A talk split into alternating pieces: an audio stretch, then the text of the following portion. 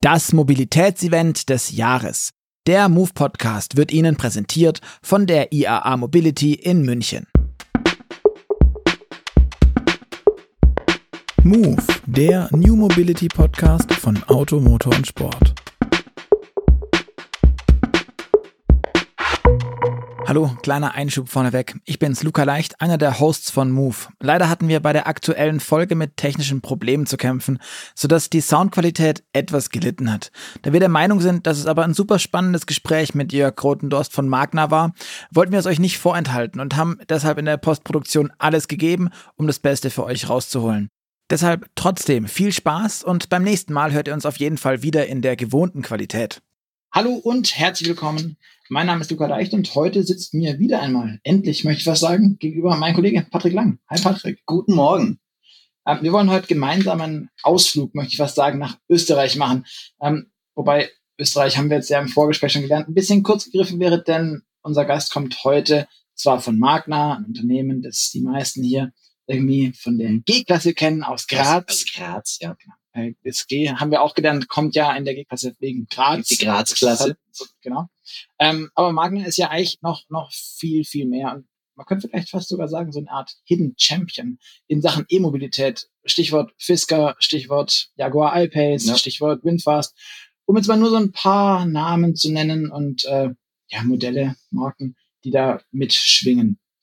Ich habe gegoogelt und sah, dass es 351 Produktionsstandorte gibt. ui, ui, ui. Kleiner hat man es nicht. Ähm, 100 Entwicklungs- und Vertriebszentren und Aktivitäten in 30 Ländern, die dieses austro-kanadische, ein unfassbar geiles Wort, finde ich, äh, austro-kanadische Unternehmen ähm, zu einem gewaltigen Global Player letztendlich macht innerhalb der Autoindustrie und ähm, die wohl sowohl Autos bauen, entwickeln, entwerfen und dann auch noch so ganz nebenbei einer der wirklich großen Zulieferer sind.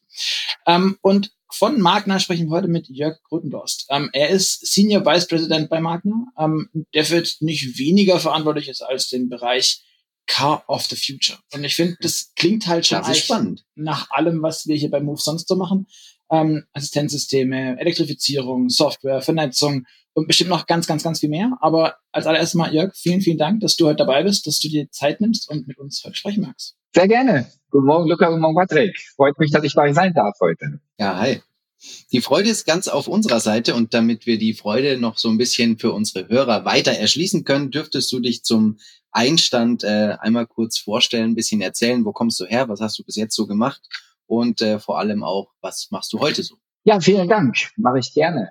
Ich bin seit rund äh, 25 Jahren in der Automobilindustrie tätig und äh, bin damals angefangen bei Mercedes-Benz in der Fahrwerkentwicklung, ABS und ESP-Entwicklung. Später dann äh, kurzes Intermezzo bei Ford, dann lange Jahre bei der Continental und bei der Continental habe ich mich damals um das, um den Aufbau der E-Mobilitätsaktivitäten kümmern dürfen mit der Gründung der Business Unit.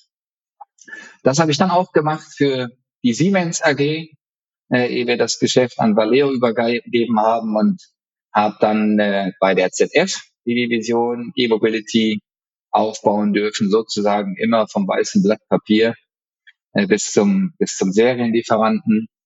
War dann äh, kurz für die Rheinmetall als Automotive Vorstand tätig und bin seit Januar diesen Jahres bei der Magna zuständig als Senior Vice President, wie du richtig gesagt hast, für das Themenfeld Car of the Future, also das Auto der Zukunft.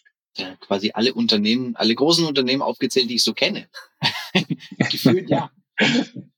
Was ich in der Recherche ja, äh, bei einigen durfte ich Erfahrungen sammeln, ja. Ja, ja. ja. Kam ein bisschen rum. Was ich spannend fand, ähm, das hast du jetzt so nebenbei mal weggelassen. Ähm, ich las bei LinkedIn zumindest, dass du eigentlich gelernter Elektroinstallateur bist und dann erst danach studiert hast und dann quasi so. Und jetzt hast du seit 2007 irgendwie Elektromobilität gemacht. Ist das alles von langer Hand geplant gewesen? Das ist richtig, ja. Ja, eigentlich, also tatsächlich. Ich habe vor dem Studium nach der 10 erstmal entschieden, eine Ausbildung zu machen, das Handwerk sozusagen von der von der Pike auf zu lernen. Ähm, habe tatsächlich in in Häusern damals Schlitze gestemmt, Leitungen verlegt und äh, habe mm. äh, für einen großen deutschen Gerätehersteller, Geschirrspüler, Waschmaschinen, Trockner etc. repariert. Ich habe dann tatsächlich Idee, später auch, auch Betriebselektriker gelernt. Habe also damals schon für ein äh, für einen großen Konzern, für die, äh, für den amerikanischen Konzern 3M in Deutschland äh, Fabriken mitgewartet und gepflegt und wusste also dann so ein bisschen, was Serienproduktion bedeutet. Und eigentlich wollte ich nie in die Automobilindustrie. Das hat sich durch ein Stipendium äh, bei Mercedes damals so ergeben. Heute würde man sagen, ich war Trainee. Äh, während des Studiums ähm, bin ich den Konzern schon einmal rund und habe mich damals schon immer für alternative Fortbewegung interessiert. Äh, damals gehörte auch noch die Adtrans mit dem Schienenverkehr mhm. zu Daimler. Bin dann in der Forschung eingestiegen und durch den ESP-Unfall damals dann mehr oder weniger von der Forschung und Vorentwicklung auch direkt in die Serie gerutscht.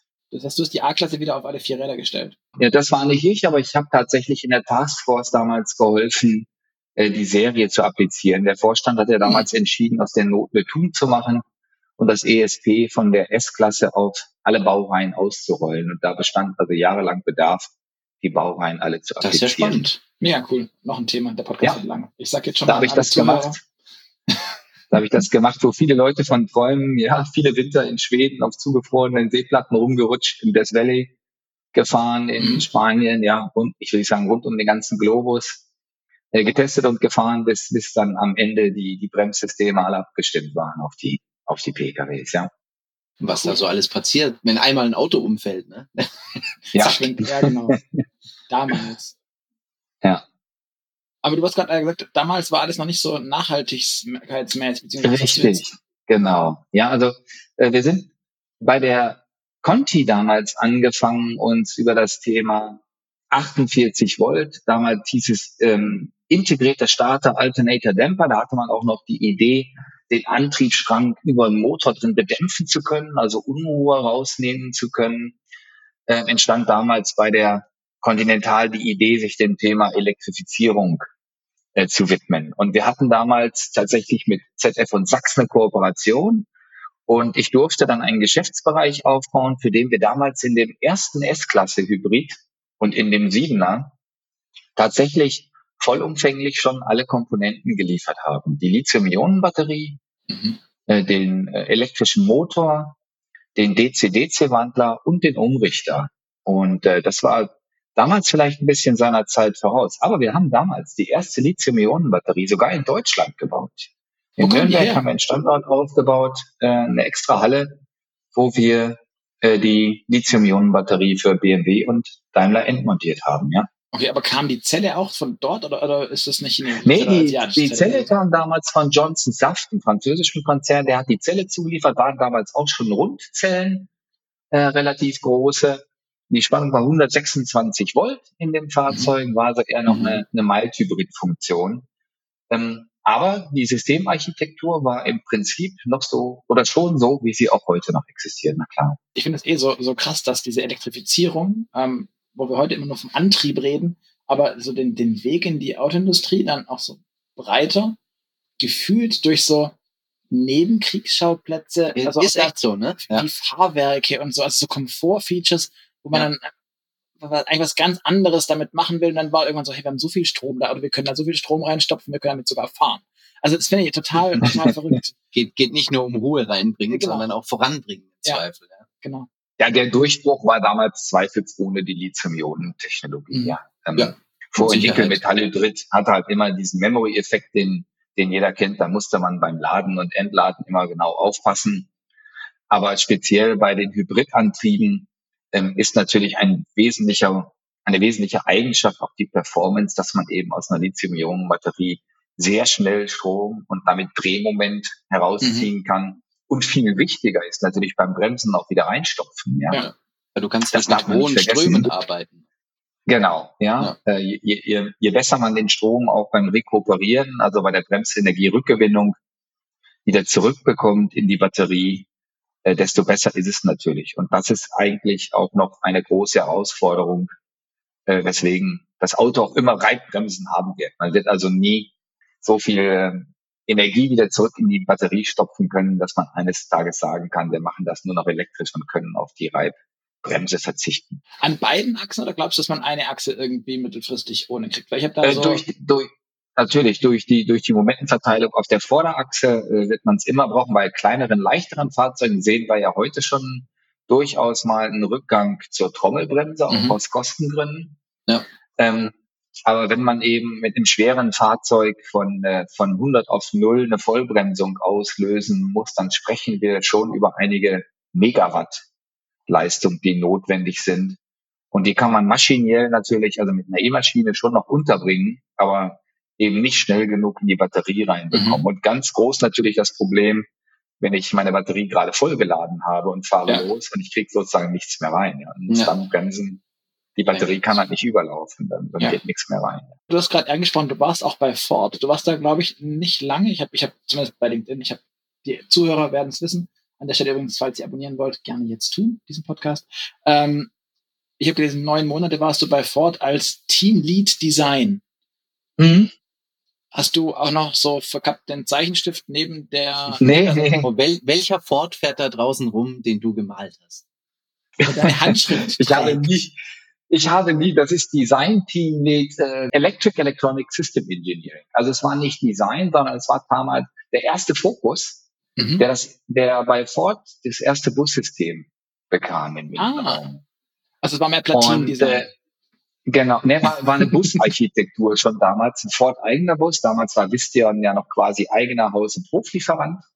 Stimmt, ja. Und wir haben äh, mit dem ersten, also gemeinsam mit Bosch Blaupunkt damals, äh, ein, ein Navigations- und CD-Netzwerk im Auto entworfen, wo Ford angefangen ist, in Europa ein Bussystem ähm, im Auto, also in, in der Fahrgastzelle zu haben. Es geht nicht um den Mhm. Antriebsstrangbus, sondern um den Infotainment-Bus. Okay. Und äh, jetzt könnte man fragen, warum? Ja, weil äh, wir sind angefangen, Ford hat damals zwei externe Ingenieure eingestellt, äh, einmal mich von Daimler und einen weiteren äh, Ingenieur von der Uni Hamburg und zwei interne, waren also zu viert, haben das ganze Thema begonnen. Und äh, damals ähm, wurde dann nach einem halben Jahr entschieden, dass es doch nicht intern weitergetrieben wird, sondern äh, nach außen vergeben wird. Das war zu seiner Zeit bei Ford üblich, dass man äh, sehr viel Systemlieferanten hatte, die auch kompletten Entwurf mit übernahmen. Mhm. Ja, die Gründe von damals kenne ich nicht, aber so schnell wie das Programm gestartet war als interne Entwicklung, war es also quasi auch schon wieder beendet. Okay. Und äh, so bin ich zur Continental gekommen damals. In Hannover angefangen. ja, ja. Ja, In der, in der Produktionsstätte für Reifen sind wir damals angefangen, eine Elektronikentwicklung aufzubauen, ja. Was man halt so macht. Ja, genau. Ja. Thema, Thema Löwen im Nebenkriegsschauplätze. Aber das, das, das führt uns doch ganz gut auf das Thema Vielseitigkeit, weil wenn irgendwas jetzt hier gerade ersichtlich wurde, glaube ich, dann ist es Vielseitigkeit. Ähm, und wir kommen von deiner Vielseitigkeit quasi auf die Vielseitigkeit deines Unternehmens, wo du jetzt bist, nämlich seit etwas mehr als einem halben Jahr bei Magna. Äh, ein Unternehmen, wir haben vorhin schon so ein bisschen scherzeshalber gesagt, der wie eine Schattenmacht, die irgendwie im Hintergrund die Strippen zieht. Könnte man auch einen Thriller draus machen. Ähm, so richtig viel wissen die meisten Leute ja nicht über Magna. Also, wie gesagt, G-Klasse ist bekannt, ja. Äh, es gibt noch viel mehr. Ähm, Z4 vielleicht. Z4 möglicherweise und was dazu gehört Supra, ja, Fisker Ocean, äh, alle anderen Dinge, die noch dazukommen. Aber die Beschreibung würde ich jetzt dir überlassen, Jörg, weil äh, ganz ehrlich, wir würden mindestens 80 Prozent einfach vergessen. Ja, ich glaube, ähm, das liegt daran, dass man natürlich mit dem, mit dem Endprodukt Auto in, in der Konsumentenwelt viel mehr vertraut ist, als Ja. mit all dem, was, wie man so schön sagt, immer unterm Blech steckt. Ja. Und da ist die Magna tatsächlich viel, viel breiter, äh, als man das eigentlich glaubt. Im Portfolio haben wir von Außenteilen wie Stoßfänger, Frontlicht, Rücklicht, Sitze, Karosseriestrukturen, äh, Türen, Schließanlagen, Spiegel, äh, Elektroniken, Fahrerassistenzsysteme, Kameras und natürlich E-Antriebe darf man heute nicht vergessen. Mit, äh, mit auch ähm, ja, Lagerung und Halterung für Batterien im Fahrzeug. Und das ist natürlich der, der Außenwelt und speziell dem Endkonsumenten gar nicht so sehr bekannt wie die Fahrzeuge, die letztendlich vom Band fallen. Häufig ist das nat- natürlich auch der Wunsch explizit des Fahrzeugherstellers, des OEMs, wie wir sagen, ja, dass äh, das gar nicht so bekannt ist, wer welche Technik liefert, sondern ähm, da geht es natürlich auch um, um Marken- und Imagepflege. Und da treten wir als, als äh, Zulieferer auch gerne in die zweite Reihe zurück.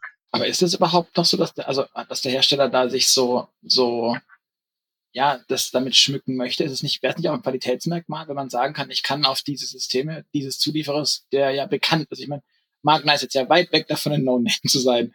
Ähm, und Mercedes auch sein, eines seiner Schmuckstücke dort bauen lässt als Beispiel, wie die, wie die G-Klasse, ähm, zu sagen, nee, nee, wir, wir, wir zeigen das auch, weil ich meine, oder wollt ihr das gar nicht? Wollt ihr auch lieber dieser, diese Schattenmacht sein? In erster Linie leben wir ganz klar vom Kundengeschäft. Und da ist es so, dass der Kunde mehr oder weniger diktiert, wie er es mhm. gerne hätte.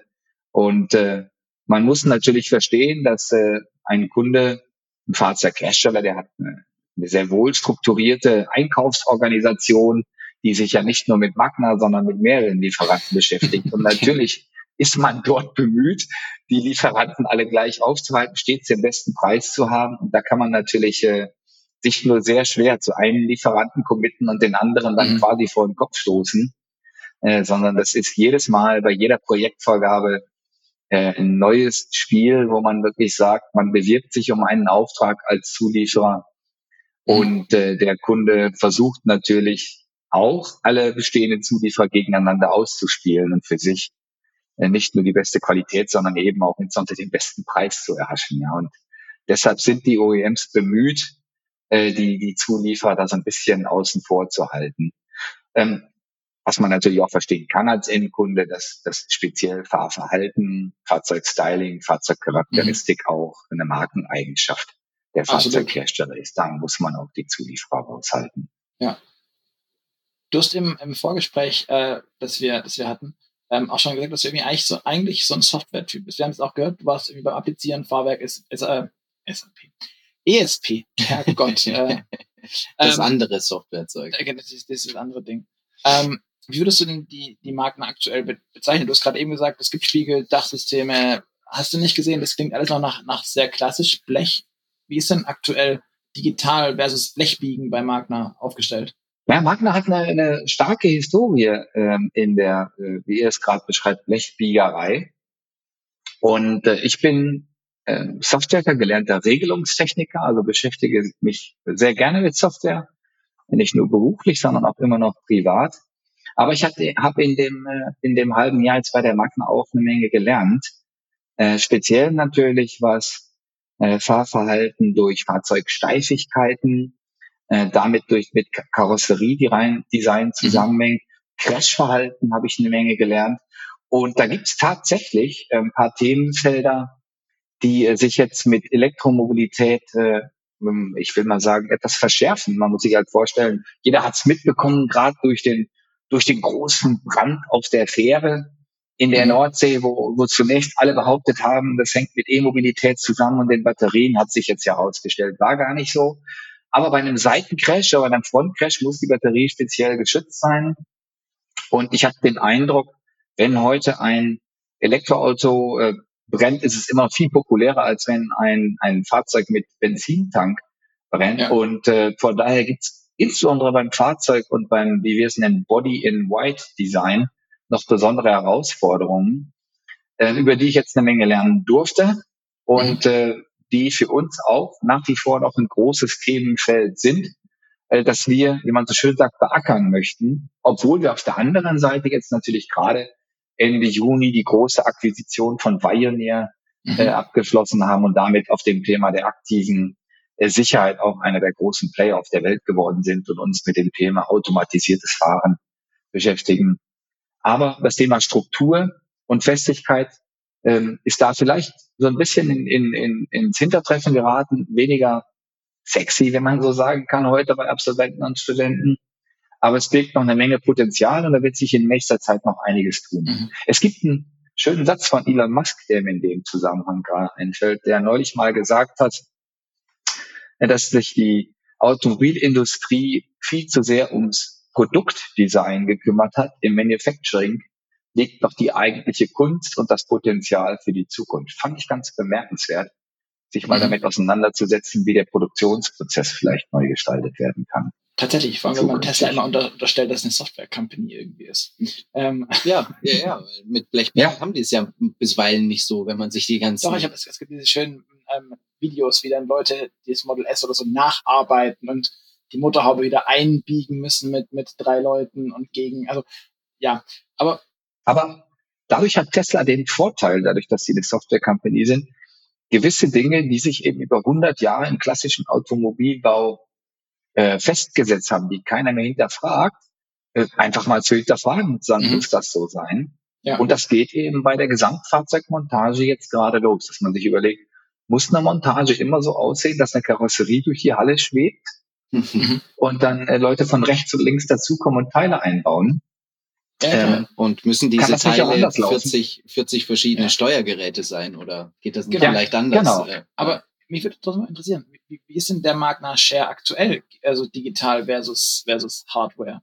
Kann man das, kann man das beschreiben? Prozentual irgendwie? Du sagst 50, 50 ist es 50-50 oder ist es so, dass das. Nee, das kann man so einfach nicht sagen, weil ich glaube, im Moment äh, gilt das für alle Zulieferer noch. Der, der Markt für, wie wir es nennen, Software as a Product, also wirklich mhm. Software mhm. allein zu verkaufen, so wie, so wie man das aus einem App Store oder von Microsoft mhm. sonst kennt, den gibt es im Auto noch nicht wirklich ja. etabliert.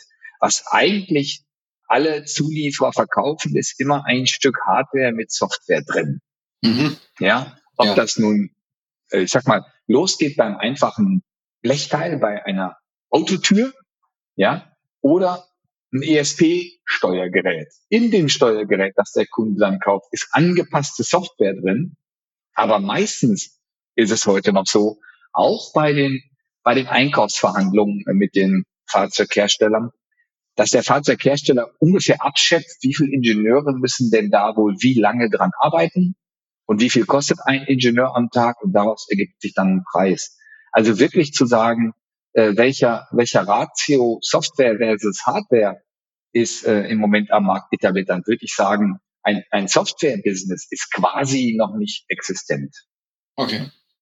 Wer das relativ gut gemacht hat, das Thema zu lösen, ist äh, ein Kamerahersteller Mobileye aus Israel, die mhm. einfach ähm, ihre Software fest in einen Chip gießen und sagen, wir verkaufen zwar Hardware, aber im Prinzip ist die Hardware eine Software.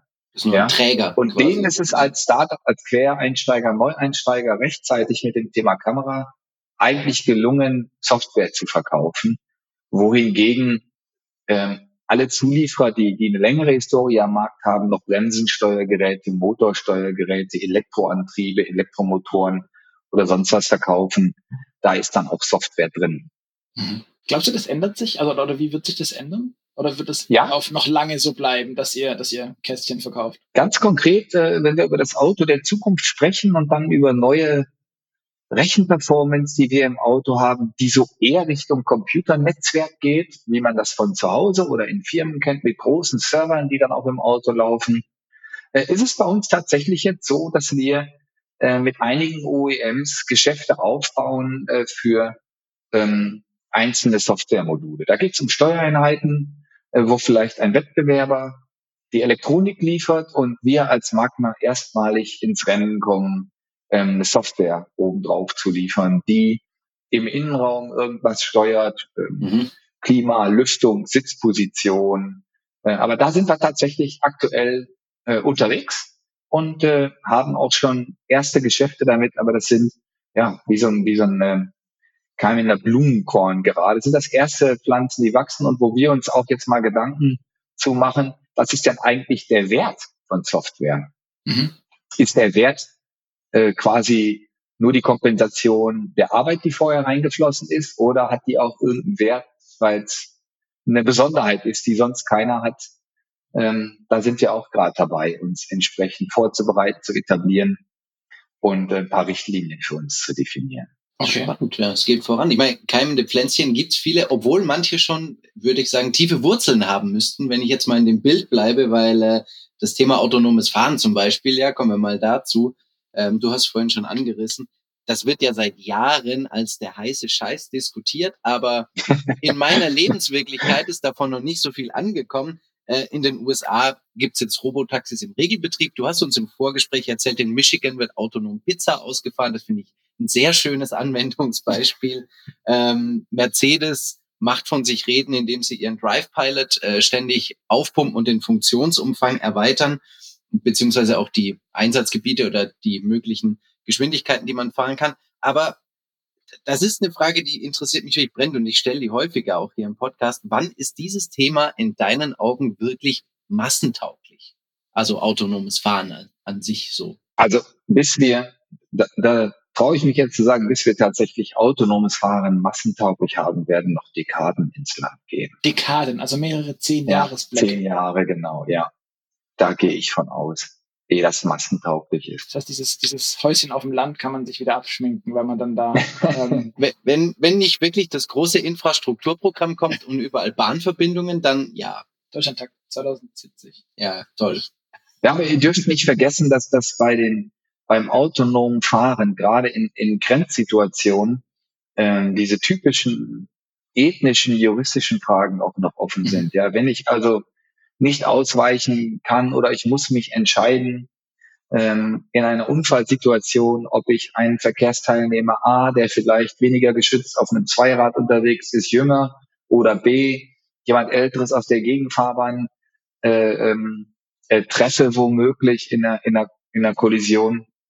Das sind heute Situationen, die der Mensch intuitiv entscheidet und danach äh, quasi ähm, im Nachhinein nicht, nicht mehr, wie soll ich mal sagen, gefragt wird. Das wird nicht nachrecherchiert, warum man zu dem Entscheidungsprozess gekommen ist. Wenn man aber Mhm. anfängt, maschinell zu lernen und dann Vorzugssituationen zu definieren, gibt's glaube ich, eine ganze Menge Grauthemen, die man so einfach gar nicht beschreiben kann, dass man diese Intu Intuität in die Maschine reinbringt, um zu entscheiden, welche Situation wende ich denn jetzt an, wohin weiche ich aus, wenn mir jemand auf dem Gegenver äh, aus dem Gegenverkehr, wo man auf der falschen Spur entgegenkommt und ich dann überlegen muss, zur größtmöglichen Schadabwendung fahre ich nach rechts und fahr, oder fahre ich nach links und welche Konsequenzen hat das auch? Muss, musst du als Programmierer ja ein bisschen Gott spielen. Das ist schon. Genau, bis Ja. das, bis das mal geklärt ist. Deshalb glaube ich, der rechtliche Rahmen dafür wird uns viel länger beschäftigen als die Infrastruktur. Deshalb werden wir, und ich glaube, das zeigt jetzt auch die Entwicklung, äh, viel, viel länger beim, äh, beim Level 2 äh, Plus oder Plus Plus bleiben, was man eben sagt, am Ende muss der Fahrer doch eingreifen und die Entscheidung fällen, Ja, ehe es dann weiter nach oben geht. Ähm, anders sieht das natürlich aus, wenn wir heute uns Konzepte für People Mover auf Privatgelände ansieht, wo man wirklich ähm, Störungen, sage ich mal, im Verkehrsbetrieb mehr oder weniger ausschließen kann, ja. wo man abgeschlossenes Gelände hat, entsprechend langsam fährt, dass, dass man dadurch eine Schadensbegrenzung schon erfährt.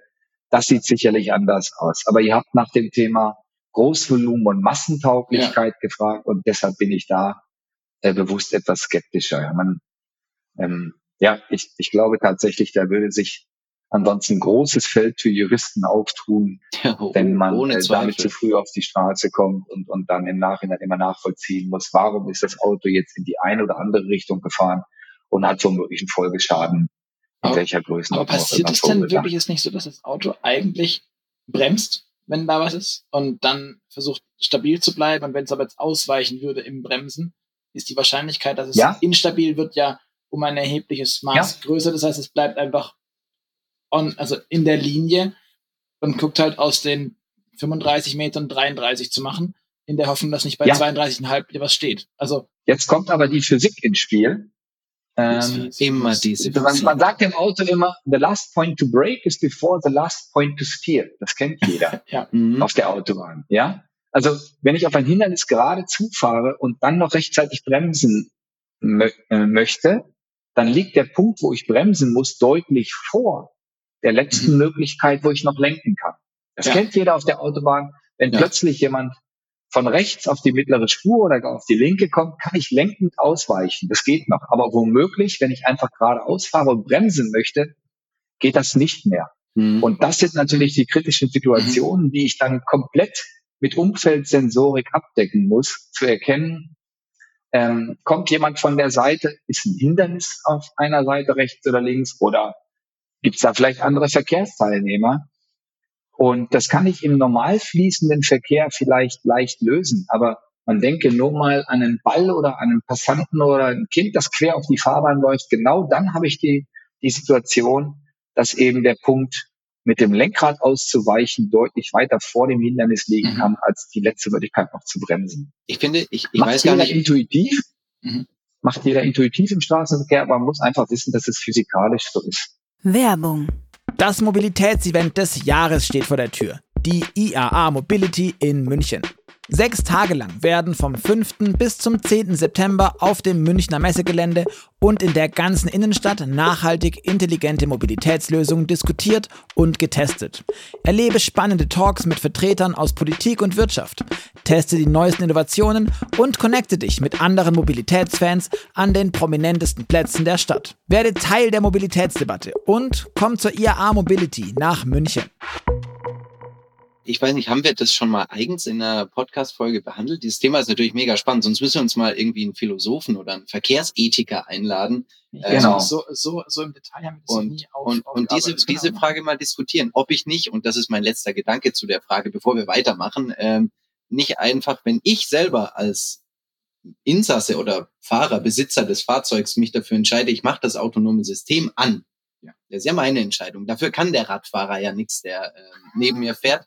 Dann müsste ja mein Auto konsequenterweise in einer, in einer ähm, Unfall Prä-Situation sich dafür entscheiden, mich an die Wand zu fahren, weil es ja meine Entscheidung war, das Ding anzuwerfen. Das hatte ich auch gerade gedacht. Das ist Zum wenn Beispiel, du das genau. Auto in die Wand fahren kannst, um dann weniger oder in, oder in das andere Auto. Also Und die Auto nächste ja Frage ist, wer nutzt das System dann? Nein, also Auto könnte ich auch sagen, ähm, Totalschaden versus Blechschaden, aber Blechschaden auch andere hat Blechschaden und da ist nur eine Wand. Also wie selbstnah ist man das System sich Genau. Also, Also die Frage ist spannend. Ich finde, da sollten wir, äh, sollten wir durchaus mal diskutieren. Was wir aber hier noch diskutieren können, ist, ähm, der- der- Pizzaroboter.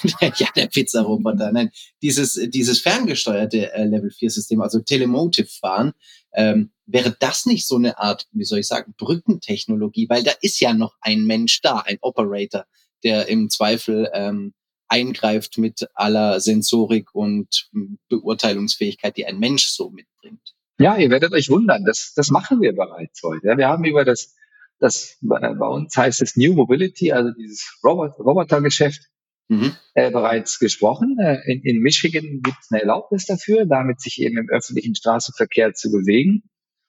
Und äh, wir haben in unserem, in unserem Office in Troy mehrere Arbeitsplätze, die sehen aus wie ein Rennsimulator, wo sich ein, ein äh, Lieferroboter eben meldet, wenn er in einer Situation, wir nennen das Deadlock, also wenn er irgendwo festgefahren ist und, äh, und nicht mehr weiter weiß, äh, meldet er sich und dann äh, setzt sich jemand in diesen Fahrsimulator, kann sich auf den äh, Roboter aufschalten und dann die Situation äh, von Hand lösen. Ist natürlich witzig.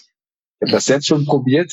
Ja, da haben wir so einen Hindernisparcours aufgebaut und äh, ja, wie immer macht man als Ingenieur eine kleine Challenge dann mit dem Team, wer kommt wie schnell, wie, wo durch. Klar. Aber Und? tatsächlich, das, das ist eine Brückentechnologie, äh, die man auch durchaus äh, diskutieren kann, die, die auch mit Fahrzeugherstellern diskutiert werden. Kann man damit zum Beispiel Fahrdienste anbieten? Also Mhm. ist es zum Beispiel möglich, ein Auto zu verkaufen, äh, vielleicht in der gehobenen Oberklasse und am Wochenende möchte man dann mit Familie in die Oper gehen und äh, hat dann doch was getrunken, ja, nach der Premiere und äh, ja, ist es dann möglich, quasi einen Service anzurufen, sagen, ich möchte mich nach hinten setzen, Die könnt ihr mich Concierge. bitte nach Hause fahren? Genau. Ja, das ist eigentlich Ja. der, der, der Also- virtuelle Chauffeur. Gar nicht so virtuell, aber der, der Genau. Telemotive-Chauffeur. Ja.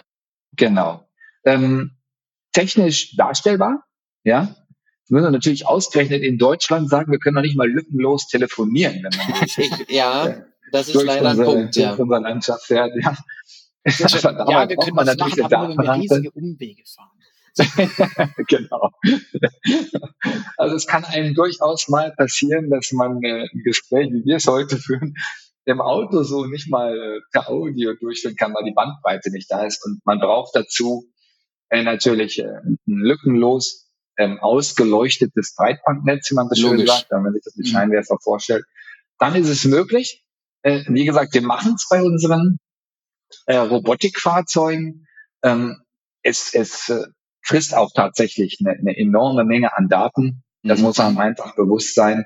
Ähm, die, die, äh, die Datenkommunikation zu so einem Fahrzeug muss dann so gewährleistet sein, dass man auf dem Sitz auch eine Einsicht hat ähm, in den Straßenverkehr, die quasi der Position im Fahrzeug entspricht. Wie viel Gigabit sind das? Kannst du das quantifizieren? Wie viel Daten da dadurch gegengewuchtet werden? Aber wir reden da tatsächlich äh, über, über mehrere, mehrere zig Gigabyte, die wir bei den, bei den äh, Robofahrzeugen in, in zwei, drei Stunden durchsetzen für den Rundum-View. Das ist Okay. tatsächlich, äh, das ist tatsächlich eine Menge, ja. Okay. Krass. Ja. Und dazu braucht man ein performantes, also mindestens 5G-Netz, Hm. wo sich ja, ähm, Mindestens. Ist ja auch genau, mindestens 5G, wo, wo sich ja einige Infrastrukturanbieter auch zu committed haben und die Lizenzen ja, auch gekauft haben. Aber wie immer, äh, die, die rechnen auch ihren Business Case. Ja, ähm, leuchten Logisch. zunächst die Städte und die Metropolen aus und das nützt mir nichts, wenn ich gerade mit so einem assistierten Fahrzeug dann nur bis an die Stadtgrenze komme. Ja. Für so einen Lieferservice mag das ausreichen, aber damit ich Mhm. als Endkunde abends wieder nach Hause komme und mir mein Taxi spare, ist es halt schon notwendig, auch mal über ländliches Gebiet zu fahren und dann Ja. nicht gleich stehen zu bleiben, wenn man sagen muss, ähm, jetzt müssen wir umschalten auf LTE oder, oder rein GSM. Oder, GSM, dann ich wollte gerade sagen. Wenn, wenn dann die, die Geschwindigkeit reduziert und fährst Schrittgeschwindigkeit. Den auf Was ist hier Ja. los? Wir haben gerade ein GSM-Feld erreicht. Ah ja. Ich ich stell mir auch geil vor, also, haben wir wahrscheinlich alle gesehen, diese, diese ähm, Situation mit diesen Robotaxis, die jetzt in San Francisco das erste Mal ganz Mhm. von allen Befürwortern. Ähm, endlich haben sie eine offizielle, semi-offizielle Lizenz. Es geht irgendwie. es, man, man darf jetzt nicht nur rein Prototypen, Genehmigung, sondern so, so ein bisschen mit in echt. Und dann fahren die erstmal in so ein Betonfeld rein. Ich, ich frage mich, dann kommt so ein Remote-Fahrer, der setzt sich da dann auf seinen, auf seinen Race-Seat und denkt sich, so, ich löse das jetzt. Ich fahre da jetzt, Nirgendwo hin. was hat die Maschine schon wieder getan? Diesen Gesichtsausdruck, ich glaube, da kannst du eine wunderbar, da kannst du ultra geile Memes Wir, bauen. wir, wir machen da T-Shirts draus. Wenn der Remote-Fahrer erstmal so da reinkommt und sagt, oh nee, echt jetzt? wie, wie, wie? Ja, not again. Ja. Ähm, aber wir wollen, du hast vorhin auch schon gesagt, ihr macht auch viel, oder wir haben auch schon gesagt, ihr macht viel mit E-Mobilität. Ähm, aber was denn genau, was macht denn Magna eigentlich in Sachen E-Mobilität? So genau, außer mal ein iPace bauen. Ganz Oh, nebenbei. ja, wir, wir liefern äh, E-Antriebe. Wir haben äh, dazu auch, auch einige Demo-Fahrzeuge aufgebaut, die wir äh, bei uns auf der Webpage auch zeigen. Liefern an etablierte Fahrzeughersteller, ja, rund um den Globus. Da spielen wir mit allen anderen auf dem, auf demselben Spielfeld. Äh, Was uns so ein bisschen unterscheidet, ist, dass wir relativ früh angefangen haben, obwohl wir keine keine Fahrwerkkomponenten liefern, aber wir haben ein eigenes Betriebssystem entwickelt und stellen das eben auch unter dem Thema Intelligent, also nicht intelligent, sondern Mhm. E-Intelligent vor, ähm, wie man Reichweite optimieren kann. Wir haben da mal äh, ein iPace umgebaut und äh, können mit dem äh, 90 Meilen weiterfahren als eine Serienversion, wenn man sagt, wir konstruieren nicht die, so gut die Antriebe noch mal ein bisschen weiter um, als es in der Serie stattfindet. Und wir haben ein Paket, mit dem man Fahrdynamik optimieren kann, wo wir die Bremsen also mitsteuern, Mhm. so dass Antrieb und Bremse nie gegeneinander arbeiten und haben auch speziell für Offroad-Terrain eine Software entwickelt. Also da sind wir, glaube ich, schon ähm, sehr weit vorne mit dabei, zu sagen, wir haben nicht nur die Antriebe, sondern auch ein Softwarepaket obendrauf. Ähm, natürlich durch unsere Gesamtfahrzeugmontage haben wir auch ein bisschen die neuen Player, ähm, Startups für Fahrzeugbau mit im Feld, äh, mit im, im Visier, Mhm. die nicht immer so viel Softwareerfahrung haben und äh, da versuchen wir uns natürlich dann zu etablieren und Mhm. denen auch Funktionen zu liefern, die die später am Markt von anderen unterscheidet. Verstehe.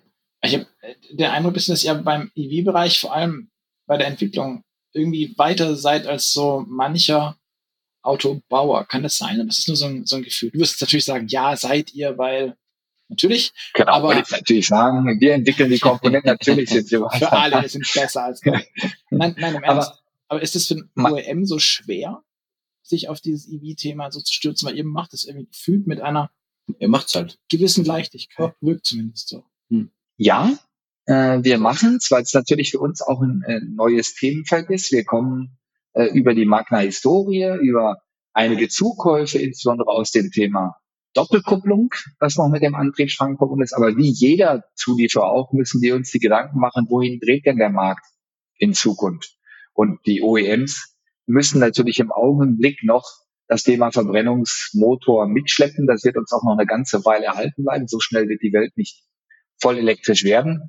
Und äh, wir konzentrieren uns natürlich dann auf die Komponenten, die wir als Kern-Know-how erachten. Ja, und ähm, damit das Ganze auch äh, zum einen finanzierbar, bezahlbar und zum anderen aber auch mit den richtigen Ressourcen stattfindet, machen wir es ja auch nicht alleine. Ja, wir machen es mit, mit der LG-Gruppe, mit der wir auch äh, in anderen Themenfeldern äh, länger, längere Erfahrung, gute Erfahrung haben und können uns da eben auch auf das Thema Elektronik und äh, Motorentwicklung aus anderen Themenfeldern stützen. Von daher glaube ich, sind wir ganz gut unterwegs und können dann speziell oder möchten damit auch speziell Funktionen entwickeln, um neuen Fahrzeugherstellern und Startups zu sagen, schaut mal her, was mit so einer Technik eigentlich möglich ist darzustellen, äh, was man an manchen Stellen heute in den Autos noch gar nicht macht. Ja, was ja viele etablierte Hersteller machen zurzeit ist entweder äh, Firmen aufkaufen, die Batterien herstellen ne, oder selber irgendwelche Batteriewerke aus dem Boden stampfen. Ihr dagegen habt mhm. ähm, das Batteriegeschäft äh, abgestoßen, eigentlich, oder? Ist das nicht eigentlich der die Cash Cow in, in der Elektromobilität oder hat sich's nicht rentiert? Was, was sind da die Hintergründe? Ja, die Hintergründe sind ganz klar der, der Finanzbedarf. Ja? Als, mhm. äh, als wir seitens der Magna damals das Batteriegeschäft abgestoßen haben, ähm, war die Elektrifizierung äh, bei weitem noch nicht so greifbar wie sie jetzt ist. Und wenn man sich überlegt, bei den großen Zellherstellern, die am Markt etabliert äh, sind heute, bedarf es natürlich eines enormen Cash-Bedarfes, so, so einer Batteriefabrik, ich habe ich auch. die Zellfabrik erstmal auf, aufzubauen. so ein bisschen bekommt man es gerade mit bei der, bei der Firma Northvolt, mhm. ja, die jetzt zweimal erfolgreich eine Kapitalerhöhung durchgeführt hat. Ähm, aber man hat da dort eben in der Presse auch mitbekommen, dass man gleich über Milliarden spricht, die man dort rein investieren muss. Und das ist natürlich dann äh, für, für den Zulieferer schon ein, ein, eine erhebliche finanzielle Belastung. Und äh, ich glaube, da muss man sich auch klar sein, dass man eben alles auf einmal nicht leisten kann. Also mhm. Entwicklung in neue Antriebstechnologien, in Karosseriestrukturen, in Fahrerassistenzsysteme und Batteriesysteme sind äh, sind äh, dann doch vielleicht ein bisschen viel. Ja. Am Ende sind wir auch ein börsennotiertes Unternehmen, äh, sollten und müssen, möchten auch Gewinn ausweisen und natürlich für unseren Shareholder auch, ja. auch einen gewissen Mehrwert darstellen. Wir müssen, ja. wollen. Besser ist es am Ende. Aber sag, ja, geht, geht ist, dann... Äh, ist anders, anders als bei einem Stiftungsunternehmen, wo man durchaus mal mit einer anderen Aspiration daran gehen kann. Grüße nach äh, Aber geht dann, sag ich mal, der Lead in puncto Batterie nicht äh, automatisch äh, an, an die Asiaten, an nach China? Und ist das nicht vielleicht auch eine Gefahr für den Markt, weil wir dann wieder in eine Abhängigkeit fallen jetzt aus einem Definitiv, europäischen aus meiner Sicht Blick haben wir die, da brauchen wir ja gar nicht, brauchen wir gar nicht groß drum reden. Die meisten Batterieanbieter äh, kommen aus, aus Asien. Hm. Wenn man sich überlegt, wie schnell ähm, CATL groß geworden ist, ähm, auch mit Hilfe einer chinesischen Initiative und letztendlich ähm, der Initiative auch, auch die Rohstoffe im Land zu fördern, ja. dann äh, hat, hat einfach China, muss man sagen, geografisch äh, und in Sachen Rohstoffen enormen Vorteil, den man ja sonst äh, woanders nur, nur schwer mhm. darstellen kann. China dominiert, wenn man sich die Materialien ansieht, äh, bei Lithium, äh, Nickel, Kobalt, ja. China dominiert den Markt im Augenblick. Und ganz egal, wo man die Zellen dann am Ende zusammenbaut oder nicht, muss man, muss man sich darauf einlassen, dass man die Rohmaterialien doch äh, rund um den Globus ähm, einkaufen muss. Wir haben sie in Deutschland äh, nicht und ist damit natürlich dann auch in großem Maße von Asien ja. und China abhängig. Ja. Wobei äh, Lithium habe ich erst heute gelesen, wird äh, jetzt tatsächlich gerade mit Vulkan Energies äh, in Landau haben sie haben sie angefangen, ne? Im, Im Rheingraben. Da. Wir hatten da ähm, auf dem Kongress letztes Jahr genau. den, den Kollegen von Vulkan Energies. Ich erinnere ja. mich, ja. Genau. Ähm, also das, das zum Teil aber an, an Nickel ist, glaube ich, die Nickelvorkommen und Kobaltvorkommen in Deutschland sind überschaubar, sehr überschaubar. Ja. Die, die, die, ja. die jetzt schon in den Batterien sind, aber Das wird nicht reichen, um den Weltmarkt zu bedienen. Nee, ja, wir, müssen uns, eher, wir müssen uns dann eher auf die auf die ähm, Recycling ähm, Industrie mhm. stürzen sozusagen. Wir müssen sehen, wir haben ja heute bei, bei Eisen, bei Kupfer, bei Aluminium in Deutschland eine, oder in Europa allgemein, äh, eine sehr hohe Wiederverwendungsrate und wir müssen halt sehen, dass das für die Materialien innerhalb der Batterie genauso mhm. in Gang kommt. Aber bis zum sogenannten System Fill, bis mal der Großteil der Autos auch äh, elektrisch fährt und dann wieder zurückkommt, sodass die Batterien recycelt werden können, werden eben auch noch einige Jahre vergehen. Klar. Eine Batterie wird mindestens ausgelegt auf 10, 12 Jahre, besser sogar 15. Das heißt, wenn jetzt die Elektromobilität hochläuft, dann werden wir in, in 15 Jahren die Autos vielleicht wieder zurückkommen und sehen, die heute mhm. produziert und ausgeliefert werden. Aber ist das nicht auch sowas, was Magna dann eigentlich machen könnte? Weil, also zumindest wenn man mit so Recycling-Unternehmen spricht, ist diese, dieses Auseinandernehmen allein dieser Batteriekomponenten ist ein, ein, das ist ein bisschen Raketentechnikmäßig. Das ist nicht ganz so einfach, das Zeug zu lagern, zu stabilisieren, zu, ich weiß es nicht alles. Genau.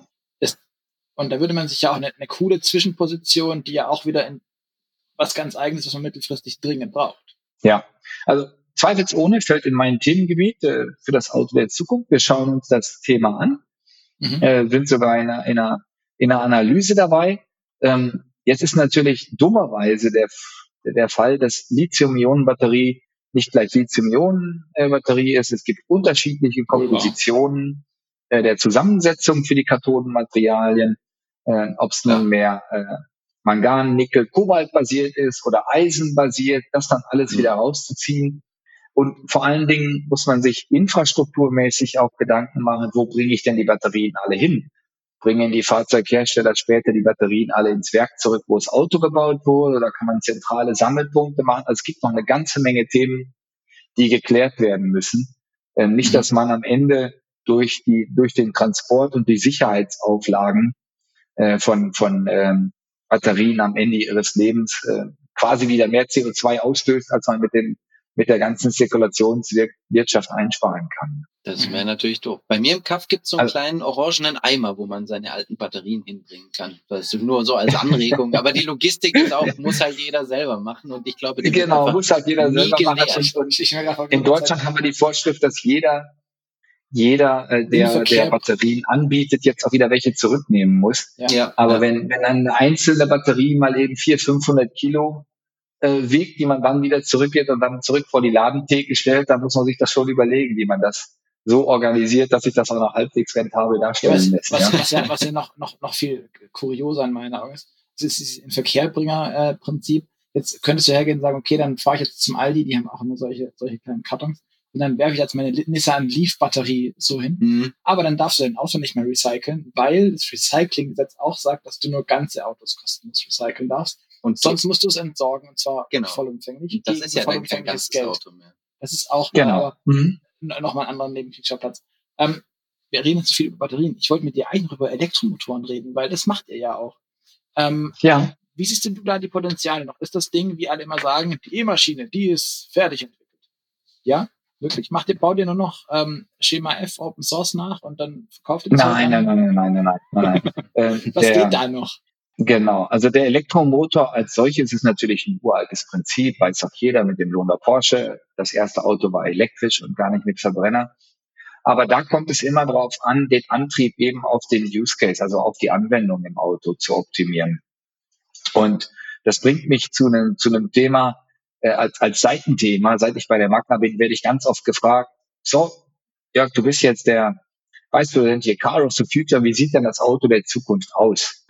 Ja, sag mal. Und dann, ja, dann sage ich eben immer genau, es gibt nicht das Auto der Zukunft. Individuelle Mobilität gibt es eben und sie ist deshalb so populär, weil sie individuell ist. Ja? Steile These. Und jeder, jeder, genau, jeder, der sich heute ein Auto kauft, der hat natürlich einen ganz gewissen Anwendungsfall dafür im Kopf. Ja? Entweder soll das Auto nur ein Transportgut sein oder ein Ausdruck von Lifestyle oder ähm, soll einfach nur ein Luxusgut sein, weil ich mir ein Auto kaufe, das ich eben eigentlich gar nicht brauche, sondern nur am Wochenende ausfahre. Ja. Und davon lebt natürlich eigentlich auch die Automobilindustrie. Man stelle sich nur mal vor, wir hätten, wir hätten wie zu DDR-Zeiten ein Einheitstrabi und man kann dann nur entscheiden, welche Farbe man, man hat. Dann, äh, dann ist das das Ende der individuellen Mobilität. Unser Job ja. wäre sehr langweilig, dann muss ich sagen. Genau. Und dementsprechend äh, wird es auch ganz viele Varianten von Antriebskonzepten äh, geben. Ja, neben dem klassischen Fall, dass man jetzt äh, Maschinen hat mit Elektro, äh, mit Magneten und ohne Magnete, fremderregt und asynchron. Aber speziell das Package, das mhm. Styling vom Auto, wo die Maschine in eine bestimmte Lücke reinpassen muss und nicht nur die Maschine, sondern der gesamte Antrieb, mhm. ist ein Geschäft, wo die ganze Industrie von lebt. Dass ein mhm. schickes Cabrio eben anders aussieht als ein Familienvan, der eine andere Möglichkeit hat für die äh, Elektroantriebe als, äh, als eine High Performance oder ein Supercar. Und dafür wird es immer Einzelanwendungen geben, die speziell für den Anwendungsfall im Auto optimiert und ausgelegt mhm. sind. Und eigentlich kann man auch nur sagen, aus Sicht der Zulieferer, Gott sei Dank ist das so, denn wenn wir, bleiben wir bei dem Motor oder bei dem Trabi-Beispiel, dann hätte man einen Einheitsmotor, dann würden wir. Ja, dann kriegt einer den Auftrag. Genau, ja. ja. ja. Und äh, wie unterscheidet man sich dann im Wettbewerb und wie unterscheidet sich der Endkunde? Das ist ja etwas, das der Endkunde eigentlich gar nicht möchte, sondern jeder kauft sich ja aus einem aus einem gewissen Grundenauto, mit dem er, wie gesagt, irgendwas zum Thema ähm, Lifestyle oder Zweckmäßigkeit oder ja. sonst was bewirken. Wobei, das hat das Tuning dann groß gemacht damals. Aber ähm, was mich jetzt besonders interessieren würde, du als du als Fahrwerker irgendwie so, so tief drin wahrscheinlich noch. Wie stehst du zu ja. Radnabenmotoren? Äh, Hintergrund ist der, wir hatten kürzlich einen äh, Podcast mit Deep Drive, mit Alexander Rosen. Deep Drive, ja. Mega spannend, ähm, weil der so, so mit so ein paar Bildern, die ich in meinem Kopf hatte, im Richter, die, die, die hat es nicht aufgeräumt, der hat die mehr so weggebulldozert. ähm, Deswegen, äh, du als Fahrwerksmensch, wie, wie siehst du das denn? Weil er sagte so ungefähr also, Massen. Ohne zu stark polarisieren zu wollen, ich bitte, glaube bitte jederzeit. nicht an den Radnabenmotor. Ich glaube nicht dran, das sage ich so ganz klar. Er hat seine Nischenanwendung für kleine Geschwindigkeiten, eventuell für größere Fahrzeuge, aber fahrdynamisch in einem massentauglichen Auto den Radnabenmotor unterzubringen, ist ein Irrsinn, weil die ungefederten Massen am Rad deutlich nach oben gehen ähm, das bedeutet zusätzliche, Kilo. also das, das geht ja dann los beim Stoßdämpfer, ja. Das geht weiter über den, ähm, über den Reifen. Man muss sich mal überlegen, wie schwer dann die Reifen sein müssen beim Auto. Das geht dann beim Handling los, wenn ich um den Parcours fahre, dass ich ungefederte Massen da unten rumhängen habe.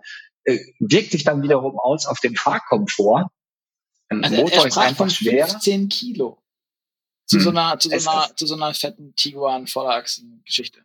Ja, also 15 Kilo fand ich, es war dann irgendwie 60, glaube ich, zu 75 oder sowas.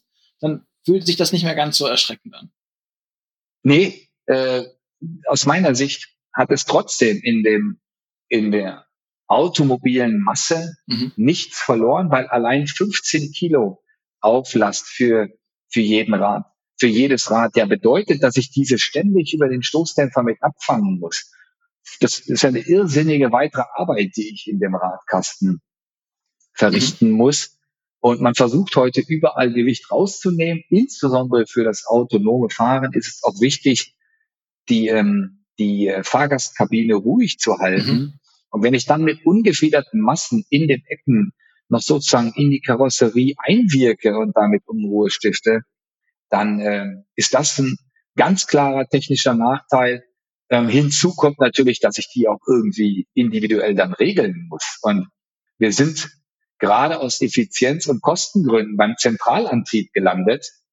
Wenn ich jetzt Radnahmenmotoren habe, dann muss ich auch wieder vier Umrichter haben. Ich muss die Stromversorgung jedes in Wobei, jedes Rad das, haben. Das fand ich nämlich genauso spannend, weil da dachte ich dann, dieses, dieses Mittelmotorprinzip ist für mich halt sehr, mir habe der Schirm so gemacht, da vorne ist der Motor unter der Haube, jetzt machen wir das wieder hin, Achse, Achsen, äh, Wellen und so weiter und dann packen wir das halt so hin. Wir machen das genau, wie wir es vorher gemacht haben. Und nicht um, also, weil da halt immer ein Motor war, ein Verbrennungsmotor und nicht, weil man das System neu gedacht hat. Das war zumindest mein, mein Ding. Und wir haben ja heute auch schon Fahrzeuge mit, die dann drei Motoren haben und also drei E-Maschinen oder sowas. Also so ja. irgendwie. Aus Performancegründen, um das Thema Talk Vectoring einzubauen, aber selbst wenn wir drei Motoren haben, sind diese niemals am Rad, sondern immer an der Karosserie. Das ist wohl die haben sie niemals in den ungefederten Massen. Ja, da macht es ja durchaus Sinn, mhm. wenn ich spezielle Performance darstellen will, und deshalb sage ich auch für Spezialfahrzeuge ähm, macht es durchaus Sinn. Ja, also mhm. äh, typisch natürlich der der Radnabenantrieb ist dann beim Golfrad groß geworden, ja. wo ich mich dann schön in die Mitte reinsetzen kann. Äh, kennt jeder von von äh, Bildern wie Leute über den Golfkurs dann fahren und äh, äh, sich in der Mitte schön breit machen können, da macht es durchaus Sinn. Da kommt es aber nicht auf Fahrdynamik, Geschwindigkeit ja. oder sonst was an. Leider. Und das, das gilt für, für Transport im Allgemeinen. Ja, äh, natürlich, wenn ich kleine Wendekreise haben möchte, Wenden auf der Stelle, ähm, für Transportanwendung allgemein kann ich mir das durchaus vorstellen. Mhm. Ja, da wird es auch die Anwendungsfälle geben. Äh, Spezialfahrzeuge, Konstruktionsfahrzeuge, also Agriculture, Landwirtschaft, mhm. Baustellen, etc. Gabelstapler. Aber, aber niemals, niemals auf der Straße für die breiten Masse. Es wird niemals die, die kostengünstigste Lösung für ein Antriebskonzept sein, das die Massen mobilisiert. Niemals. Okay. Eindeutige Worte, würde ich sagen. Schön. Ja. Ein, ein, eine andere Frage, in der ich auch beschäftigt, du als äh, Elektroinstallateur, ich finde es einfach großartig nach wie vor. Ähm, die Frage Leistungselektronik, äh, Siliziumkarbid, was für mich da immer so mitschwingt, ist, dass das Musk bei der letzten Battery Day, vorletzten, ich weiß nicht mehr, irgendwie sagte Siliziumkarbid, ja, ja, nee, nicht mehr so. Während alle anderen gefühlt da reingehen und so weiter. Wie siehst du das? Mercedes doch auch, oder nicht? Alle. Ja. Also jeder und alle waren so, was, was macht er dann? was wird er wohl tun? Weil mit, mit IGBCs wird das nicht hinschwefeln, vermutlich. Ja. Nee, ja, also wenn ihr, wenn ihr das äh, recherchiert habt, dann werdet ihr wahrscheinlich gesehen haben, dass ich für die ZF äh, den, ja. Den Deal mit Wolfspeed eingefädelt habe. Ja, äh, ich bin überzeugt davon aus der Zeit noch, bin es auch heute noch. Das sind äh, äh, White, Band, äh, White Bandwidth Halbleiter, also Halbleiter, die eine sehr hohe Elektronenbeweglichkeit ermöglichen und gleichzeitig eine große Isolationseigenschaft haben. Und für mich führt an dem Thema Siliziumkarbid oder äh, White Bandwidth leider kein Weg dran vorbei, weil eben äh, in der Software da noch Potenzial liegt. Ich kann mit mhm. solchen Halbleitern effizienter steuern, ja, Verluste vermeiden, neben natürlich den Umschaltverlusten, die ich im Halbleiter sowieso habe, kann ich auch noch regelungstechnisch äh, Themen herausholen. Ähm, für mich ist das ganz klar, dass das Thema Elektroantrieb äh, in, in, in großem Feld auf 800 Volt und damit Siliziumkarbid ähm, mhm. sich drehen wird. Weil ich damit nicht nur die Vorteile habe, besonders effizient und performant mit weniger Strom äh, Vortrieb darstellen zu können, sondern weil es eben natürlich für die Ladegeschwindigkeit auch einen Vorteil bietet. Mhm. Aber glaubst das darf man noch nicht vergessen. 800 ist dann Schluss oder gehen wir dann, ich meine, Lucid macht's, Mercedes hat mit dem EQXX Lucid hat 900 Volt. Lucid ne? 900, 920, ähm, wenn ich es richtig im Kopf ähm, Der EQXX hat irgendwie 900 bisschen was gehabt ähm, von Mercedes, mit dem sie ja auch versucht haben, das Thema Effizienz mal ganz, ganz, ganz weit oben aufzuhängen.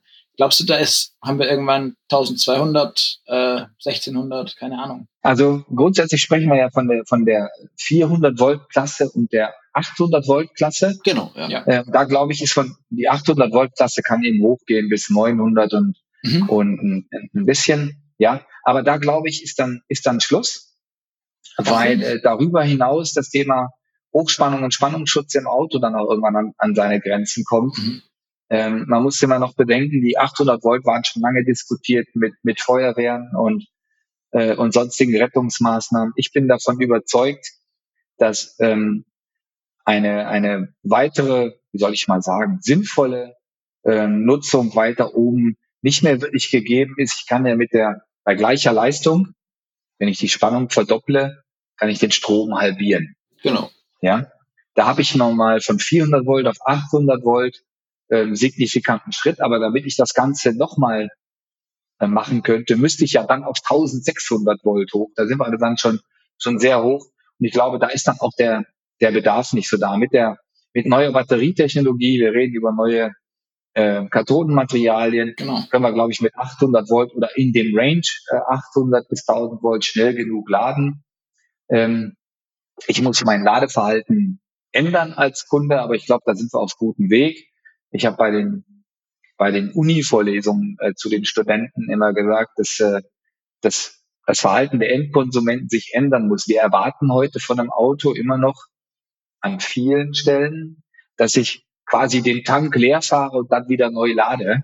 Ja, wohingegen, wenn man heute durch die Unis läuft, äh, überall hat man Ladestationen. Also ich kenne keinen Studenten, der sagt, nee, nee, ich telefoniere jetzt mein Telefon erst auf acht Prozent runter, da, ja, damit ich dann wieder schnell laden kann. Schönes Bild. Ja, ähm, das habe ich den Studenten ganz oft gesagt, das macht keiner. Warum nicht? Ja, weil die, die, die Anwender, die mit diesem Produkt aufgewachsen sind, auch die richtige Nutzung adaptieren. Ja, ich lade mein Handy eigentlich immer und überall auf, selbst an jedem Flughafen, an jedem Terminal gibt es mittlerweile Säulen, wo ich mein Telefon einfach anstöpsel und wieder laden kann. Obwohl das ähm, ja nicht gesund ist für den Akku. Bei Lithium-Ionen gehen wir davon aus, geht, dass der Memo-Effekt nahezu vernachlässigbar ist. Und der Aluhut also in mir sagt, mach das nicht mit dem USB-Kabel, bitte. Aber ich glaube, da müssen wir uns anpassen, dass man eben dafür sorgt, da muss die Infrastruktur eben mitspielen, dass man äh, den, den Akku quasi immer, wenn man, wenn man losfährt, vollgeladen hat, dann kommt man mhm. nur ganz selten in das Problem, dass man dieses Schnellladen in kürzester Zeit noch wirklich braucht. Ja. Und mal ganz im Ernst, selbst wenn man Langstrecke Autobahn fährt, ähm, macht man doch alle zwei Stunden, zweieinhalb Stunden mal eine kurze Pause, wo man dann sagt, ähm, ja, da muss man, muss man äh, dann auch kurz die Möglichkeit haben, nachzuladen, um in, in, während der Zeit, ja. wenn man Espresso trinkt, für die nächsten zwei Stunden wieder ja. reichen Strom zu haben. Der obligatorische Lade-Espresso. Genau. Ich persönlich bin ja gar kein Fan dieser Ladesäulenromantik, aber es ist nachgewiesen für mich auch ganz klar, es ist besser zu halten, auch wenn man es dann nicht immer ganz freiwillig tut, aber es ist auf jeden Fall besser. Ja, ich, ja. ich bin so ein Typ, der eher durchfährt, aber ich war jetzt erst einmal mit kleinem Kind im Urlaub und habe jetzt erkannt, es ist auch Teil der. Reise. Es ist anders, wenn man mal eine Stunde an so einer Raststätte verbringt. Äh, da, das ja, kann man schon auch machen. Ja. ja. Ähm, mhm. Du sagst, du ähm, bist an der Uni, wo, wo können denn, also wir haben auch viele Studenten bei den, unseren Hörern, wo, wo hört man dich dann, wo, wo darf man dir lauschen, falls sie es jetzt ganz spannend und gut finden, was ich verstehen will? Finde auch so. Oh, im Moment, im Moment noch, äh, noch nichts weiter geplant. Ich war jetzt äh, neulich erst in, in, äh, in Kanada. Also ich habe keinen, äh, keinen geplanten Vortrag jetzt, den mhm. ich hier äh, teilen könnte, sondern das mache ich in Zusammenhang mit unseren äh, Personalleuten und mit unseren Uni-Kooperationsprogrammen. Äh, und wie gesagt, vor zwei Wochen war ich gerade an der Windsor-Uni in Kanada, äh, habe dort mit, mit unseren ähm, ja, Studenten, äh, unserem Laborpersonal gesprochen. Wir, wir finanzieren dort auch einen Teil äh, des Labors, aber da äh, würden wir dann über die über unsere Internetseite speziell kommunizieren, wenn es da was zu sagen gäbe. Ja. Also alle Uni-Verantwortlichen können jetzt ihre E-Mails genau. fertig machen. Melden darf sich jeder herzlich gerne. Überhaupt ja, also. kein Problem. Genau. Sehr ja, gut. also die Einladung spreche ich hiermit aus und die steht. Wunderbar. Ähm, wir haben im Vorgespräch auch ein bisschen über das Thema Batteriewechseltechnisch gesprochen. Da hast du erzählt, ihr habt ein Projekt, ihr macht das schon. Allerdings halt nicht im Auto. In Indien. Richtig, oder? Richtig, genau. Also Batteriewechseltechnik, äh, ich weiß nicht, ob ihr euch noch dran erinnern könnt, Shia Gassi. Na klar, der erste, der erste Renault, ja, der Fluent, der hatte ja damals in Israel äh, vom ehemaligen SAP Vorstand gegründet, eine Lade, eine Wechselinfrastruktur. NIO ja. kommt damit jetzt wieder neu. Gibt's in äh, damals war ich bei einem, damals war ich bei einem Zulieferer, wir haben den, den Antrieb äh, für den Renault geliefert. Das war eine spannende Sache, aber ähm, seinerzeit eben voraus. Und es gab da damals das, das äh, Unternehmen Better Place, das Herr Shaya Gatzi gegründet hat, ähm, das eigentlich davon gelebt hat, dass sich die Automobilhersteller zusammentun und irgendwie eine Batterie standardisieren. Man hat also versucht, eine Standardbatterie zu haben. dein Grinsen jetzt gerade nicht, dass du, während du das sagst, es immer größer wird über dein Gesicht. ja, also prinzipiell eine super Idee, aber mit zunehmender Batteriekapazität ähm, muss man einfach sagen, dass natürlich die Fahrzeughersteller die Batterie auch und speziell das Gehäuse, den Case, wie wir sagen, der Batterie nutzen, um die Karosserie zu stabilisieren. Mhm. Und damit wird natürlich die, die Batterie ein Kernstrukturelement im Auto, wo man nicht jeden beliebigen Service Provider ranlassen möchte, mhm. ähm, die Batterie zu wechseln und auszutauschen. Man hat dann noch das Thema Bevorratung. Wie viele Batterien muss ich denn an so einer Tankstelle bevorraten? Also für ein OEM macht das an gewissen Stellen vielleicht durchaus Sinn. Aber eine Batterie über die Automobilindustrie hinweg so zu standardisieren, dass ein unabhängiger Batterieprovider sozusagen Wechselstationen anbietet, das sehe ich im Augenblick noch nicht. Insbesondere wegen, wegen des Themas, das wir vor ein paar Minuten besprochen haben. Jedes Auto ist anders, ist individualisiert und da muss die Batterie äh, bestmöglich reinpassen. Das Package der Batterie ist immer ein besonders kritisches Thema. Dann sprechen wir doch über eine weitere streitbare Technologie, äh, wo wir gerade dabei sind. Ähm, aufräumen. Ja, genau. Wir müssen ein bisschen Care aus hier heute. Also, okay. ähm, du als, als äh, Car of the Future Chef, Thema Wasserstoff. Hat das im Auto Zukunft? Macht ihr da was bei Magna und wie siehst du es ganz persönlich vielleicht? Also jetzt also populär ganz, PKW. Ganz persönlich ähnlich, ähnlich wie eine Radnahmotor, nein. Okay. Aber ja, da bin ich ganz klar. Ja, äh, wir beobachten das Thema natürlich fortlaufend. Warum?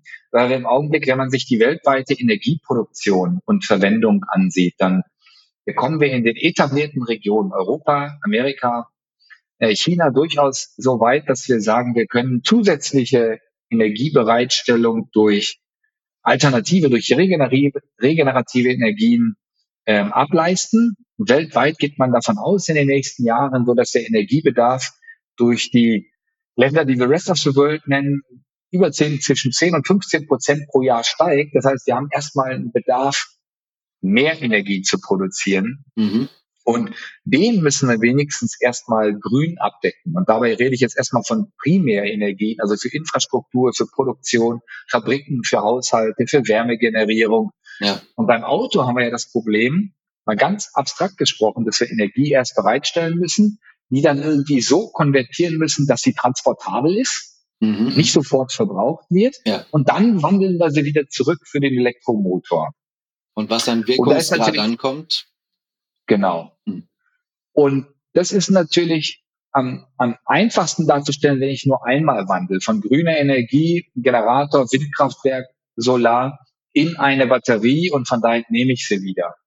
Wenn ich das vorher nochmal machen muss, über einen Elektrolyser. Ich muss dann daraus Wasserstoff produzieren, verliere damit schon wieder rund 70 Prozent der Energie. Dann ist, wird die Energie irgendwann so kostbar, dass ich sagen muss, ich, äh, ich müsste die lieber für, für äh, Anwendungsgebiete verwenden, wo es überhaupt keine Alternativen gibt, ähm, als fürs Auto. Im Pkw ähm, sehe ich das Thema als, als äh, nicht wirtschaftlich an auch nicht in der Direktverbrennung, weil dann habe ich immer noch die Verbrennungsnebenprodukte. Ja.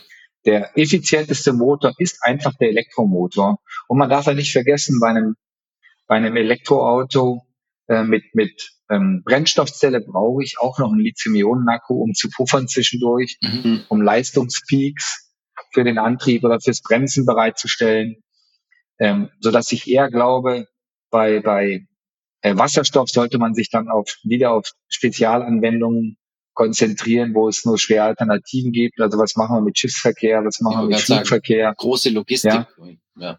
Wobei, genau, was diese, machen wir diese vielleicht mit, Wattstunden Batterie vorgestellt. Das Fliegen ist doch bald auch nur noch Weißt du, aber ich meine, ja gut, sei zumindest in der Theorie. Wasserstoff bin ich, bin ich deiner Meinung. Glaube ich, sehe ich auch nicht kommen für Pkw, äh, auch wenn sich viele wünschen. Ähm, das hat ja schon seinen Das macht einfach wirtschaftlich keinen Sinn. Aber wir schauen uns ja. jedes Jahr einmal ein Update an. Wir, wir kalkulieren auch, ähm, welche, welche Energien in Summe aufwendig sind, um grünen Wasserstoff bereitzustellen. Das mhm. macht natürlich auch nur Sinn, wenn der Wasserstoff wirklich grün und nicht grau ja, ist. Genau, ja. Ja, also nicht aus Kohle erzeugt ist oder sonst was, dann bringt es natürlich auch nicht. Und da ist der einfachste und effizienteste Fall halt immer möglichst wenig Energie zu wandeln, sondern sie im Idealfall gleich zu verwenden, wenn sie anfällt und, äh, und äh, auf weitere Wandlungen in verschiedene Aggregatzustände zu verzichten. Ich sagen, eben der mit E-Motor ist ein Energienutzer. Das ist ja, ja eben anders ja. effizient als Energiewandler. Auch ein Verbrenner, der immerhin auf 40 Prozent kommt, wenn er gut gemacht ist. Ich schweife ab.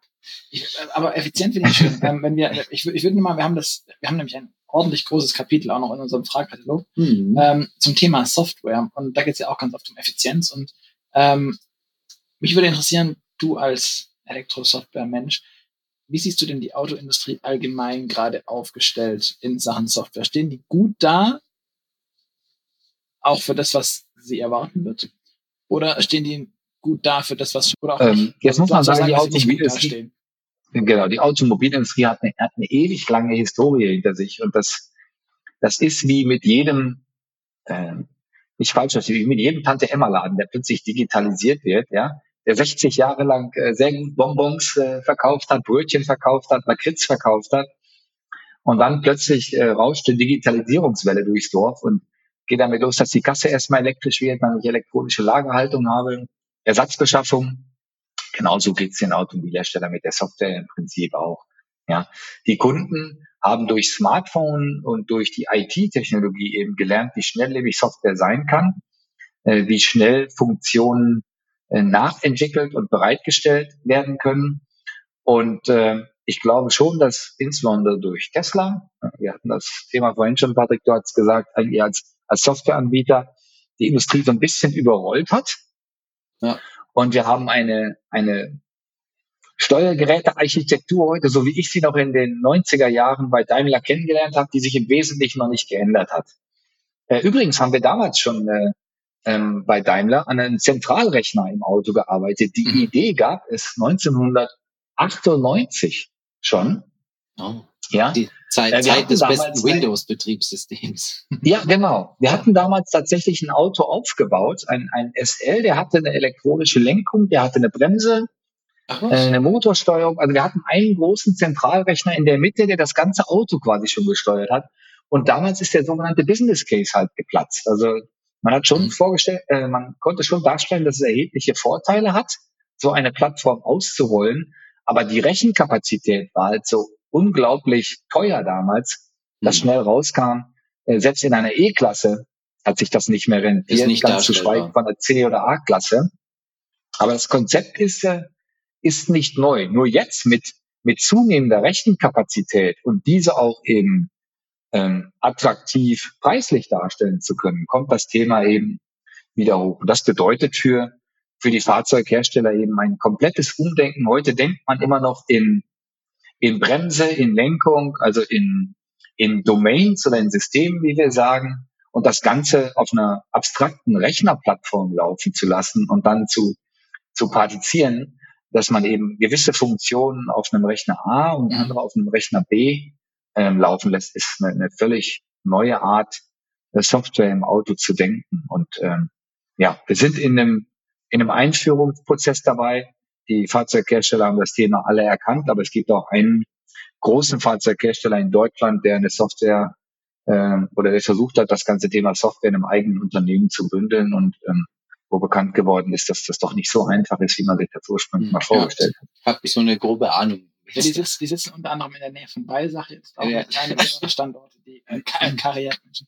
Ähm, ich finde es schön, weil du es gerade mit dem ähm, mit diesen Steuergeräten, ich glaube, Karl Thomas Neumann war es, der das sagte, dass die, dass die Organisation der Steuergeräte immer noch so aussieht wie die Entwicklungsabteilung. Das, äh, die, die, das Organigramm. Das, das Organigramm der, der, der, der Entwicklung. Das ist ein sehr, sehr ja. schönes Bild.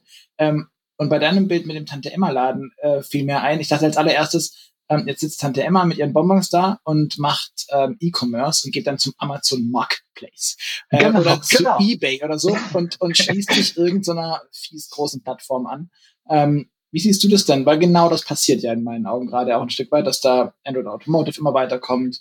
Die ähm, Sonys bauen ein eigenes Auto mit, mit ähm, Elektrobit beispielsweise zusammen, kommt auch im zweiten Podcast. Ähm, war ich kürzlich dort, fand ich super spannend.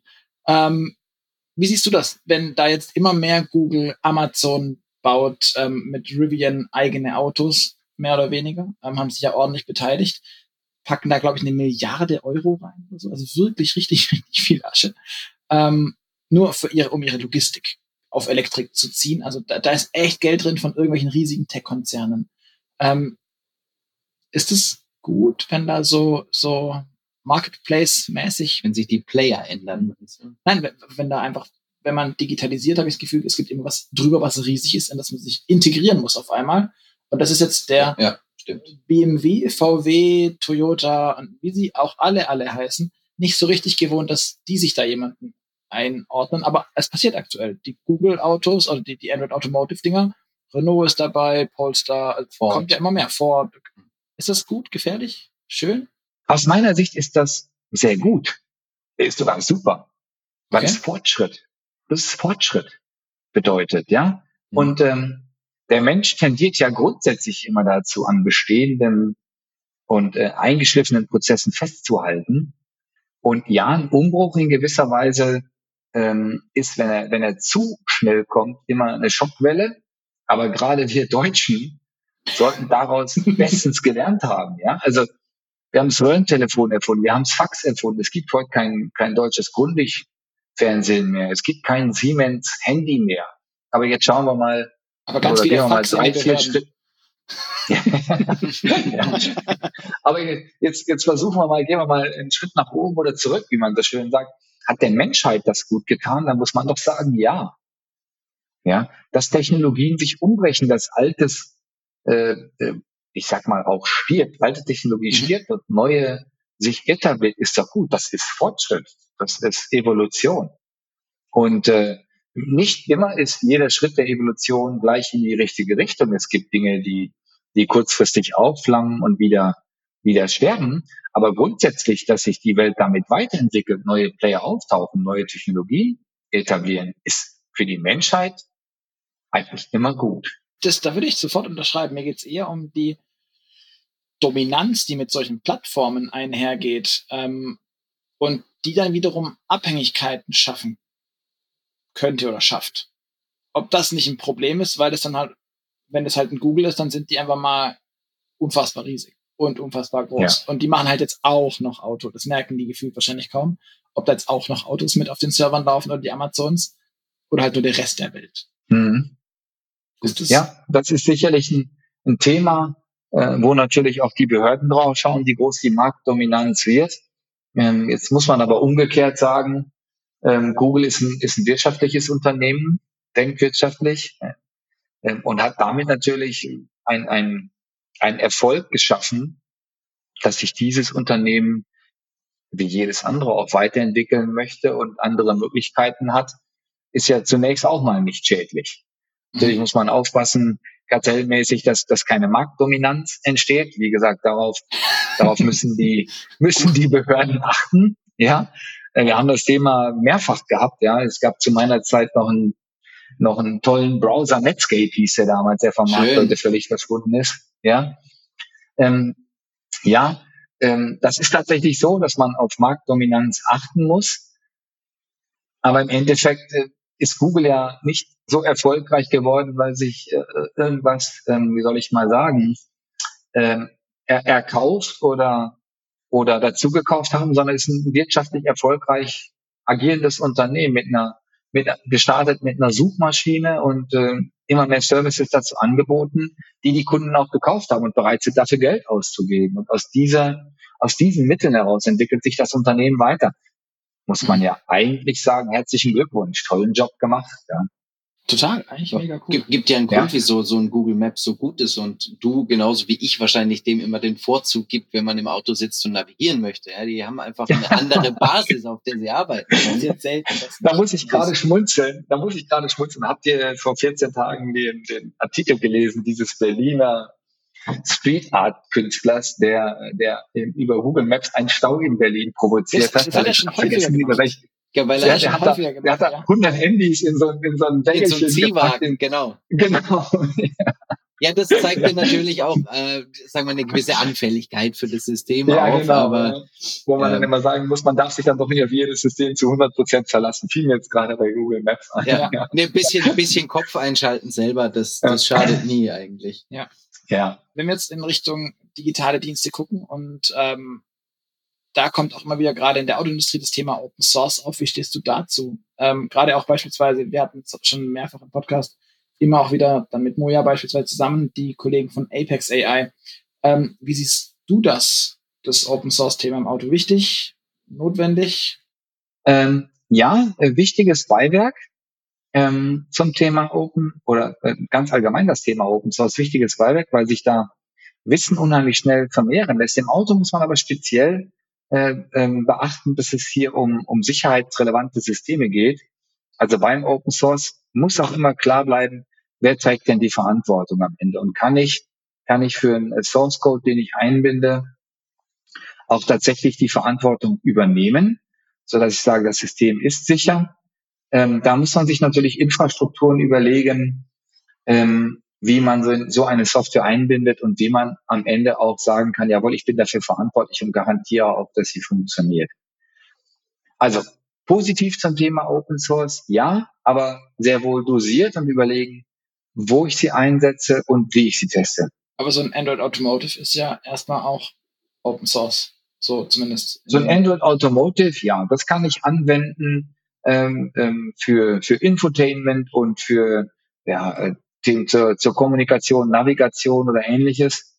Ähm, wenn, wenn der Kunde bei seiner Plattform, also wenn der Endkunde bei seiner Plattform bleiben möchte, das aus meiner Sicht, wenn man klar trennt zwischen der Fahrzeugkommunikation und fahrzeuggebundenen Kommunikation mhm. und der Darstellung Display, Infotainment zum Kunden, halte ich das für weniger sicherheitskritisch, wie man jetzt drüber nachdenkt. Ich habe Open Source Verwendung für das Zünden von Airbags oder für den mhm. Einsatz von ABS-Regelfällen im, im, äh, in einem Robotaxi oder ähnliches. Da muss ich natürlich besonders aufpassen. Aber wenn ich, also ich kann mich täuschen, aber wenn ich mich so umschaue, in meiner Wahrnehmung versuchen die Hersteller ja schon immer noch, trotz Open Source Angeboten, die es gibt, ja, vielfach ihre ganz eigene Lösung zu schustern, maßgeschneiderten Betriebssystem für Infotainment zum Beispiel, weil jeder irgendwie hofft, äh, den großen Wurf zu landen. Ja, ähm, auch das sagte KTN uns, ähm, ja, jeder möchte das nächste Apple sein oder das nächste Tesla und quasi das iPhone des Infotainment äh, auf den Markt bringen.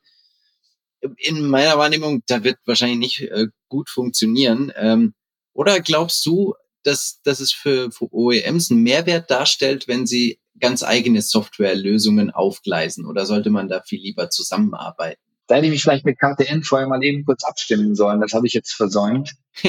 ähm, ja, aber ich glaube, das ist ein, das ist ein äh, mathematisch gesehen ein Optimierungsproblem. Mhm. Ja, ähm, warum macht es überhaupt Sinn? Ich mache mal ein ganz einfaches Beispiel. Christian Königseck. Mhm. Wenn der seine Autos entwickelt, macht es für ihn Sinn, über eine Plattform sich Gedanken zu machen. Der hat in Schweden eine Handvoll Freelancer, der ist in der Lage, in Monaten eine neue Motorsteuerung zu programmieren, aufzusetzen, zu designen und für seine Anwendung in die Serie zu bringen. Das funktioniert prima.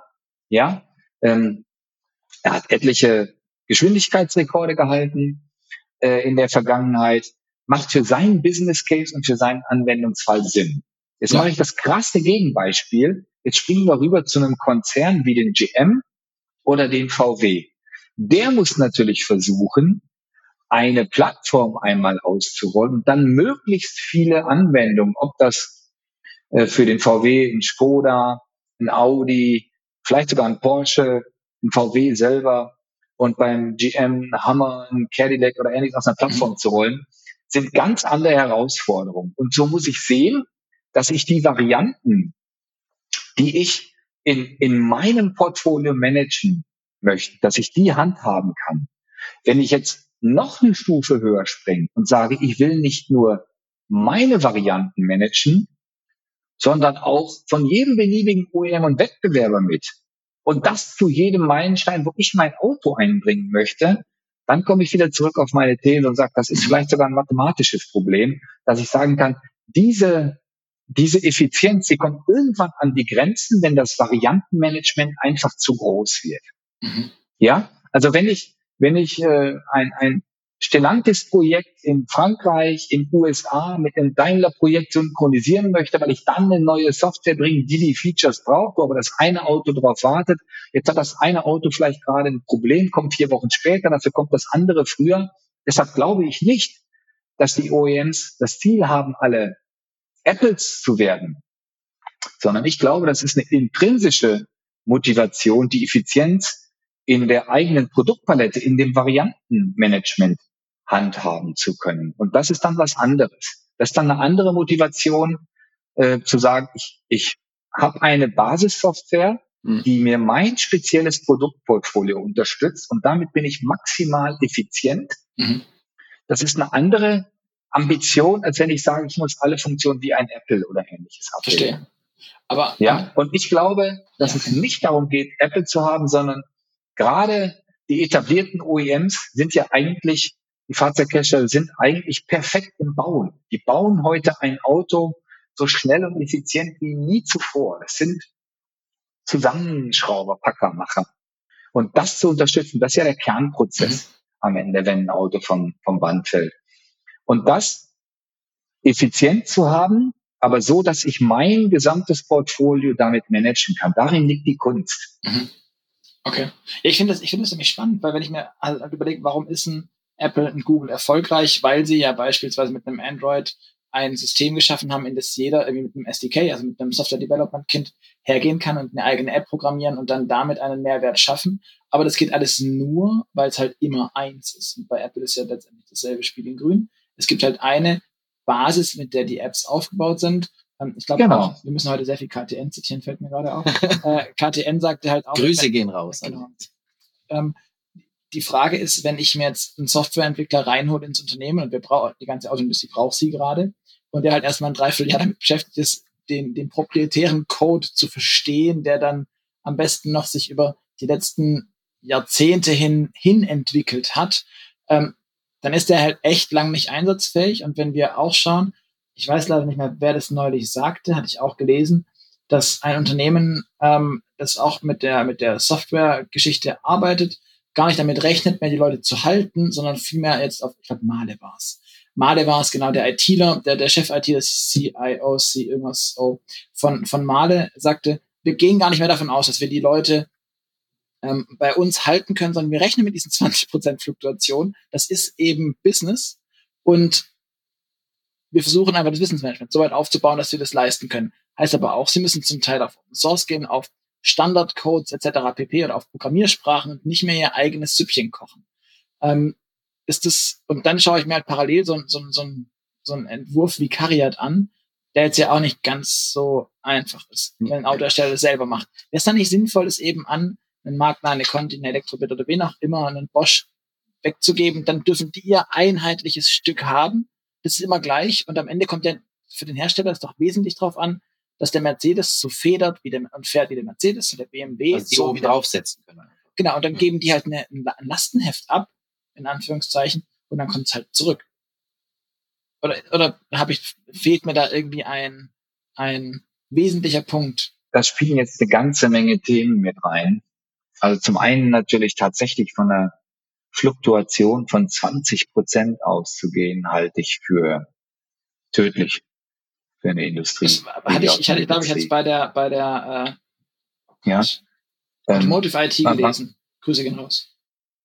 Man muss sich ja mal überlegen, wenn man als, als äh, gesundes Unternehmen mindestens irgendwie drei, vier Prozent im Jahr wachsen möchte, man muss dann 20 Prozent Personalfluktuation noch überkompensieren, wie viel Leute ich dann neu rekrutieren muss, wie viel ich im, im Ausbildungs- und Trainingsprozess gebunden habe und damit wiederum an Effizienz verliere, ähm, dann ist das, glaube ich, schon eine echte Herausforderung. Also, ja, das ist wirklich krass. Ja. Ähm, auf der anderen Seite natürlich aber ähm, haben wir Herausforderungen in der Automobilindustrie, die wir eben bei, bei Android oder bei Apple eben überhaupt nicht haben. Ja, also wenn heute ein Auto auf den Markt kommt, dann bin ich verpflichtet, 15 Jahre lang Ersatzteile zu liefern. Ich muss den, den Wagen versorgen. Versuch das mal mit, mit einem Handy heute, ja. Oh ja. Äh, die, die, ist nicht vorstellbar. Ja? Ja. Genau. Ja, also ich glaube, da muss man schon berücksichtigen, dass, äh, dass der Gesetzgeber am Ende auch Auflagen trifft. Die sind ja auch gut. Ein Auto kauft man sich vielleicht äh, nicht ganz so häufig wie ein Handy, dass auch eine, eine Familie für eine größere Anschaffung wie ein Auto eine Produktverlässlichkeit hat, mhm. dass dieses äh, gut wirtschaftlich nicht gleich abgeschrieben werden muss.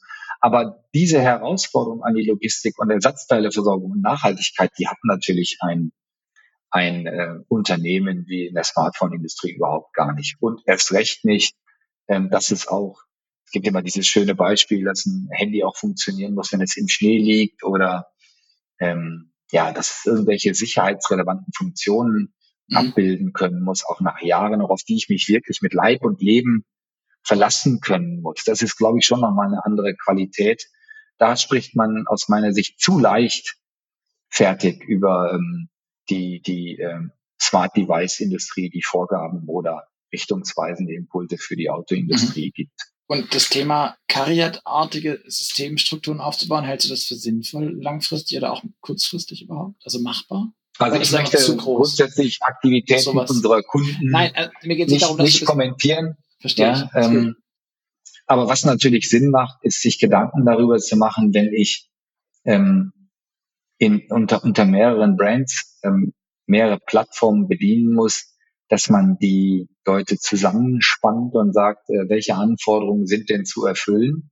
Und äh, natürlich insbesondere bei einem Auto kommen zu einem, zum Anlauf. Ja, nicht nur Software-Themen, da, da kommen auch Hardware-Themen, Beschaffungs-, Logistikketten zustande, dass ich sage, ich muss auf einen Meilenstein hinarbeiten, an dem ich einen Reifegrad habe und dann loslaufen kann. Das macht auf jeden Fall Sinn. Mhm. Ja.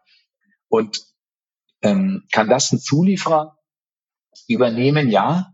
Ähm, häufig unterliegt man aber dem Trugschluss bei einem Automobilhersteller, dass es intern doch irgendwie preiswerter geht. Und bisher habe ich noch keinen erlebt.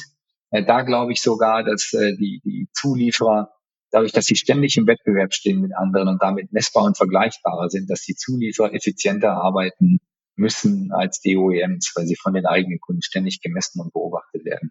Kann ich, ich glaube, das ist ein, ein Trugschluss, der häufig passiert, dass ein Fahrzeughersteller, das können wir alles leichter in-house machen. Und äh, zu meiner Zeit gab es dann noch die, die Argumente, das sind alles eh da Kosten. Wir haben, die Leute sind bei uns eh da, die können auch das, dieses und jenes noch Das, machen, das hören die betreffenden Leute immer sehr, sehr gerne. Ja. Also du bist ja eh da, dann ja. kannst du das auch noch machen. Du machst das genau. nicht. Genau. Ja, das kennt, kennt man übrigens auch aus der Medienbranche hin und wieder. Ähm, kannst du doch hier auch noch. Ich würde sagen, wir springen mal ähm, äh, von, von der Software. Zu, spielt immer noch mit, muss ich sagen. Ähm, denn äh, die Software manifestiert sich für mich als Nutzer eines Fahrzeugs, ja, ich habe es vorhin schon mal gesagt, hauptsächlich im Infotainment-System, das, was ich sehe und bediene, also die Mensch-Maschine-Interaktionsoberfläche.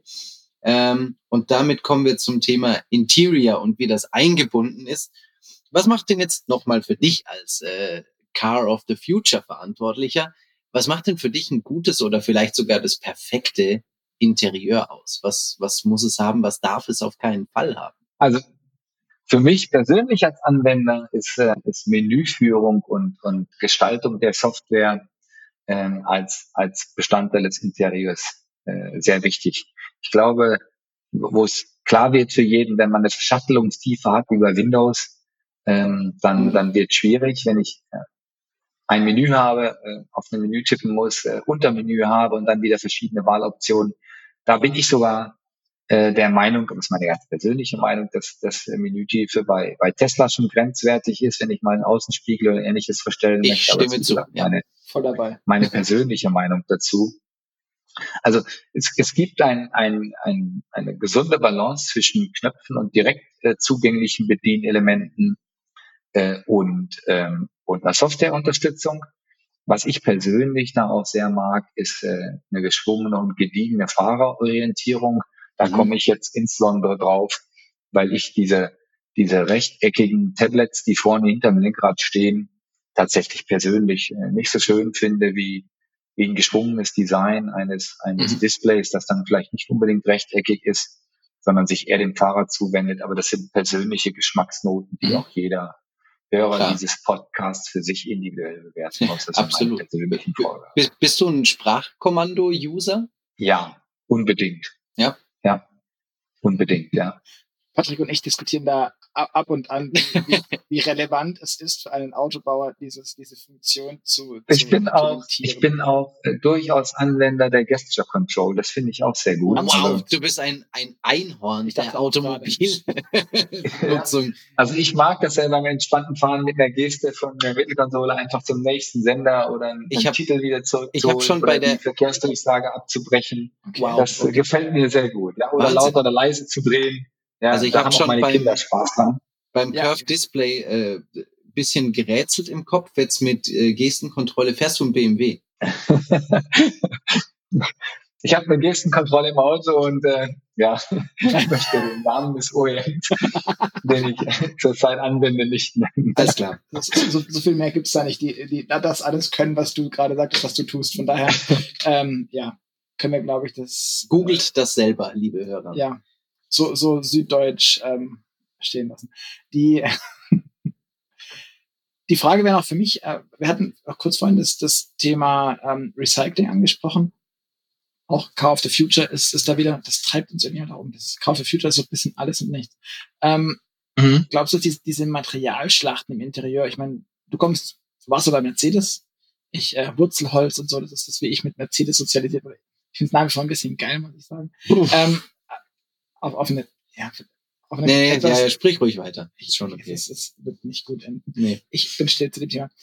es, es gibt Hölzer in Autos, ähm, die werden heutzutage beleuchtet, die Autos bekommen äh, vegane Leder, recycelte Teppiche. Ähm, glaubst du, dass, wenn wir uns das alles angucken, dieses Thema Material und Interieur auf ewig so weitergetrieben wird, dass das ein Alleinstellungsmerkmal ist? Oder weil wir es vorhin auch von Individualverkehr hatten, ist es nicht irgendwann so, dass das den Leuten eigentlich wurscht ist? Ich habe äh, so meine, meine Idee ist so immer ein bisschen, der öffentliche Nahverkehr im Bus, ich steige jetzt auch nicht in den Bus nicht ein oder in den ICE nicht ein, ähm, weil der jetzt das falsche Muster hat oder weil der Sitz nicht aus veganem Leder ist oder so. Glaubst du, dass das sich irgendwann aufgeht mit dem, mit dem ähm, Interieur, mit diesen ganzen Individualisierungsgeschichten, auch im Individualverkehr? Nee, Glaube ich nicht. Glaube ich nicht. In den Individualverkehr oder in den öffentlichen Nahverkehr in den Bus steigst du ja nicht deshalb ein, weil er einen Sitz hat, der dir gefällt oder nicht, sondern erstens gehört er dir nicht. Du steigst an ja, und sagst, kaufst für die kurze Fahrt kann ich damit leben. Ja. Und zweitens äh, musst du auf den nächsten Bus halt unter Umständen eine Weile warten, äh, wo du auch sagst, nee, ich steige jetzt deshalb ein, weil die 10, 20 Minuten oder eine halbe Stunde, um ein schöneres Interieur zu haben, äh, warte ich nicht drauf. Beim Auto ist, sehe ich das völlig anders. Aber ja, nur unter dem Besitz, weil es geschert wird? Das oder geleast oder abonniert oder im Sharing, im Leasing, im Abo, im Kurz, was auch immer, Miete, ähm, dass sich das da nicht irgendwann weghebt? Ja, dann ist es aber, ähm, dann ist es ja, wie soll ich mal sagen, vom Interieur auch eine, eine, eine Durchschnittsausstattung, die ich dann habe. Irgendwas, was grundsätzlich hm. jedem gefällt und keinem mhm. wirklich äh, missfällt. Ja. Missfällt, danke, genau. Gerne. Ja, wenn ich mir ein Auto persönlich kaufe, dann bin ich der Meinung, achte ich sehr wohl darauf, mhm. ja, ähm, wie die Oberflächenbeschaffenheit ist. Ja, ähm, mir fällt es immer noch auf, dass, äh, dass, dass man besonders wahrnimmt, wenn man ein neues Auto hat, dass, dass der Geruch eines neuen Autos besonders wahrgenommen wird. Das riecht neu, das Leder fühlt sich entsprechend an, ob es ein, ob's, äh, tatsächlich ein echtes oder ein künstliches ist. Äh, ich glaube, das ist und bleibt wichtig. Aber mhm. ebenso wichtig, und das sehen wir bei uns, wir, wir beschäftigen uns als Makler natürlich auch mit dem Thema Sitze, äh, Polsterstoffe und, und äh, ähm, Bezüge. Das Thema Nachhaltigkeit wird dort nachhaltig Einzug gehalten, dass ich eben recyceltes Plastik verwende in den Sitzen. Ja, welches Polster letztendlich in so einem Sitzkissen drin ist, sehe ich nie als mhm. Endkunde. Ja, und ob das jetzt von Clean Ocean geschredderte Plastikflaschen sind, die aus dem Meer gefischt wurden oder nicht, sofern sie gewaschen sind, ne, stört mich das nicht. Und das stimmt schon, ja. Ja, und da tut sich, glaube ich, äh, ein erhebliches Potenzial auf das Gleiche auch bei dem Thema Kunststoffen im Interieur. Ähm, selbst wenn es Holz als nachwachsender Rohstoff ist, ist der dann doch irgendwann kaputt, kann nur noch geschreddert werden. Aber mit dem Thema Plastik habe ich eine Möglichkeit, äh, das vielleicht wieder in den, den Kreislauf neu zuzuführen.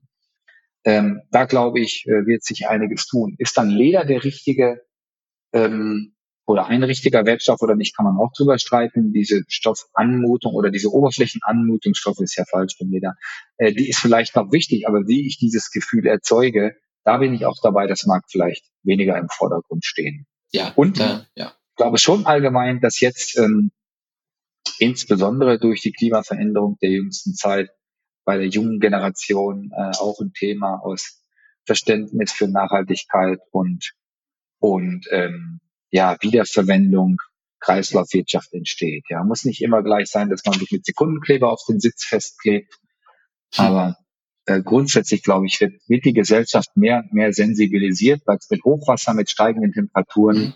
mit Inselverschwinden auch irgendwann jeden mehr mehr berührt. Ist ja, ja mit persönlicher Betroffenheit auch. Ja, ja, es kann, es kann auch anders laufen. Kurze Anekdote. Ein äh, prominenter Veganer, äh, Lewis Hamilton, ja, rief bei Ola Kelenius an und sagt, Digga, ähm, mach mal tierfreien Innenraum. Ähm, jetzt, äh, drei, vier Jahre nach dieser Meldung, äh, die ich damals, glaube ich, verschriftlicht habe für AMS, ähm, konnte ich feststellen, dass es den neuen EQB, das Facelift-Modell, mhm. jetzt erstmalig mit einem komplett tierfreien Innenraum gibt, was sich runterspinnt, bis auf das Garn, das verwendet wird, um die Nähte zu ziehen. Also das ist dann einfach keine Baumwolle auch oder sowas. Das ist dieses vom Motorsport in die Serie. Äh, möglicherweise nicht in dem Fall. Aber äh, ich sag nur, es ist ein Thema und ich glaube natürlich äh, auch ein relevantes für fürs Zielpublikum, ja. nachdem das ja auch bei der Ernährung und so immer wichtiger wird, auch bei persönlicher Kleidung und solchen Geschichten. Da mhm. kann sich die, die Automobilindustrie natürlich nicht rausnehmen auf Dauer. Klar. Ja, davon bin ich auch überzeugt.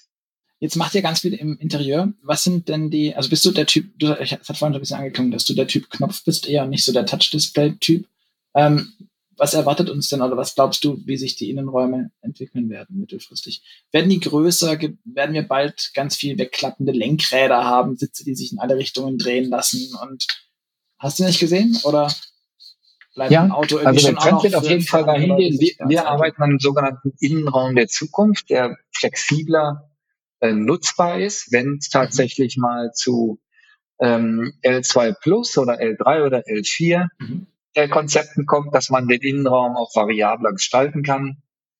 Äh, wir haben äh, dazu auf der auf der CES in diesem Jahr den, den sogenannten Zero G äh, Sitz ausgestellt, wo man also gefühlt äh, entspannen kann und und die die, die Erdschwere kompensiert, so dass ich in einer, in einer Liegendposition mich dann erholen kann oder mit einem Tablet oder Notebook arbeiten kann während der Fahrt. Da wird sich noch eine Menge tun und auch bei dem Thema Lenkrad, äh, einklappbar, faltbar oder ähnliches, äh, werd, da werden wir auch hinkommen. Ähm, hängt einzig und allein davon ab, wie schnell kann ich das Lenkrad ein- und ausfahren, wie schnell muss ich reagieren können im Fall eines Falles. Äh, und da waren wir ja vorhin schon vorbeigekommen, dass wir dann bei dem komplett autonomen Fahren sicherlich noch eine Dekade brauchen also bis das Lenkrad dann ganz weg ist oder nicht. Aber dass ich äh, kurzfristig äh, in, in, im Sekundenbereich wieder wieder rausfahren kann, um einzugreifen oder ähnliches, das glaube ich schon, das werden wir in den nächsten Jahren sehen. Worüber, worauf freust du dich da am meisten an, an Technologie, die ins Auto kommt, die bis jetzt dem Auto vorbehalten ist? Für mich persönlich bringt L2 Plus Plus schon ähm, einen relativ großen Vorteil. Ich sage, auf der Autobahn kann man entspannt fahren und, und äh, kann dann äh, auch mal ja, sich tatsächlich auf einem auf einem Mobile Device vielleicht eine E-Mail oder eine Telefonkonferenz oder sowas zuwenden, äh, hat für mich den, den größten kurzfristigen Nutzen, wo ich sage, da habe ich auch was von. Ja. Okay. Das glaube ich da. Da werden wir in nächster Zeit den, den größten Sprung sehen und auch eine, eine Entlastung erleben. Gamification fängt ja gerade überall an. Genau, oder? macht ja auch BMW. Ähm, ja. glaube, habt ja auch so ein, so, ein, so ein Tool vorgestellt, wo du mit dem Handy dich hinstellen kannst und das als, als ähm, Controller benutzen und dann genau. irgendwie aus dem NK irgendwie. Haben die Kollegen Hebermill und Schönfeld ausprobiert. Stimmt. Ja. Sehr lustige Fotostrecke geworden auch. Könnt ihr nachlesen, ja. äh, link ich euch in die Show Notes. Ja, super. Gamification heißt das? Ja. ja, genau. Also so kleine Spielchen einfach ins, ins Infotainment bringen und äh, so ein bisschen vernetzen mit dem Smartphone als Steuerdevice. Dann kannst du dir die zum Beispiel Zeit an der Ladesäule verdingen, wenn du jetzt keinen Espresso magst, wie er sonst denn? Sehr gut, werde ich mir mal ansehen. Ja. ja. Kann ich bisher noch nicht. Ja, mach das mal. Das ist ja. echt spannend. Ähm, wagen wir einen Schritt äh, auf einen anderen Kontinent. Vielleicht. Würde ich auch sagen. Gut, ähm, ähm, dann ähm, mach doch mal. Magna ist ja, ein, wir haben festgestellt, ein großes Unternehmen, ich glaube 351 hatte ich vorhin äh, vorgelesen. Genau, Standorte. Ähm, Standorte. Ja. Ähm, und arbeitet mittlerweile auch viel mit asiatischen Autobauern und welchen dies noch werden wollen zusammen. Ähm, ja. Wie seid ihr denn grundsätzlich in China aufgestellt? Was, was bedeutet China für euch als Marke?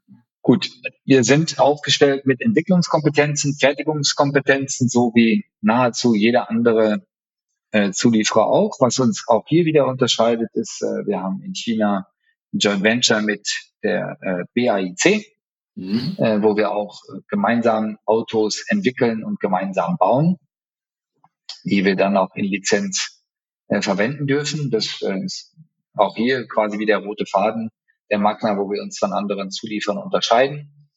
Kannst du ähm, das sagen, welche sehen, Autos das sind, welche Marken, welche Modelle man da irgendwie das konkreter auf euch drauf kann? Also ein, ein Modell, das wir, das wir nennen können, ist der Arcfox, den wir mit, mit Bike äh, gemeinsam entwickelt und äh, in, in, in mehreren Generationen entwickelt und produziert haben.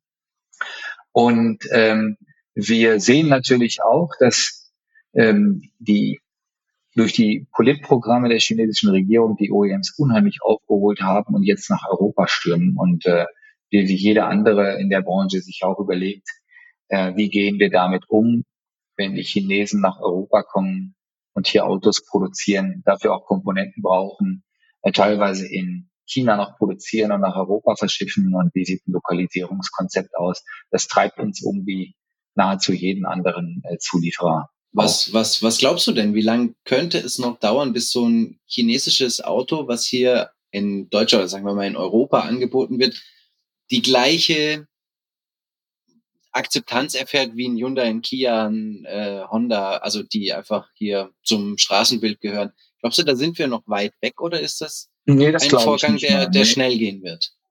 Das ist ein Vorgang, der aus meiner Sicht sehr schnell gehen wird. Ähm, der chinesische Markt und der chinesische Kunde ähm, mag an, an modernen Autos insbesondere, dass, dass es so verspielt ist, äh, über Software verschiedene Möglichkeiten und Personalisierungen anbietet. Mhm. Und äh, ich habe neulich eine Studie gelesen, dass das auch in Europa ein nachhaltiger Trend wird. Wenn heute ein Kunde ein Elektroauto kauft, dann ist es so, dass er nur dadurch, dass es sich um ein Elektroauto handelt, auch andere Erwartungen an Software, Infotainment, Navigation und Funktion hat, als, als wenn er sich einen Verbrenner kauft. Das stimmt. Das, das fand ich ganz bemerkenswert, so. ja. Genau. Obwohl ja. es ja eigentlich nur das, das Antriebskonzept ja. ändert. Ja, ist richtig. ist die Erwartung an ein, an ein äh, Auto als, als Elektroauto eine völlig andere als hier an einen Verbrenner. Und da geben die Chinesen gerade unheimlich Gas. Ich meine, der, der NIO ist bekannt mit seinem kleinen, mit seiner kleinen mit der Kugel. Nomi. Ja, genau, die ja. er da drin hat und äh, sich dem Kunden zu und äh, die Chinesen mögen solche Spielereien. Und einiges mag man hier belächeln, aber andere, glaube ich, sind ganz, sind ganz äh, ganz gute Funktionen, die auch hier in, in, in westlichen Regionen schnell Anwender findet. Und ich glaube, dass man Speed und Connectivity und ähnliches dann ähm, schnell auch als, als Verkaufsargument für diese Fahrzeughersteller nutzen kann. Ja, ich bin, also ich bin kürzlich den Series 5 gefahren. Die waren hier auf einer Roadshow mhm. äh, durch Europa und die hat, der hat ja ein Display drin. Das ist also, ich hatte Laptops schon, die, die ungefähr diese, also ja, die kleiner waren auf jeden Fall. Äh, nette mhm. Anekdote finde ich, der Menüpunkt, äh, wo ich die Fahrwerkseinstellungen vornehmen kann, wurde etwas holprig äh, übersetzt mit Laufwerk. Das ist, also da, da gibt es noch so ein paar kleine Fallstricke, bis, bis die Systeme ja. so auf Europa richtig appliziert sind. Aber ist schon so. Also da ist das wirklich sehr präsent und sehr zentral, einfach dieses Display und was es auch alles kann und mitbringt und was du mhm. einstellen kannst. Und hast du nicht gesehen. Also das ist schon ja, eine Entwicklung, die ich auch sehe. Ja.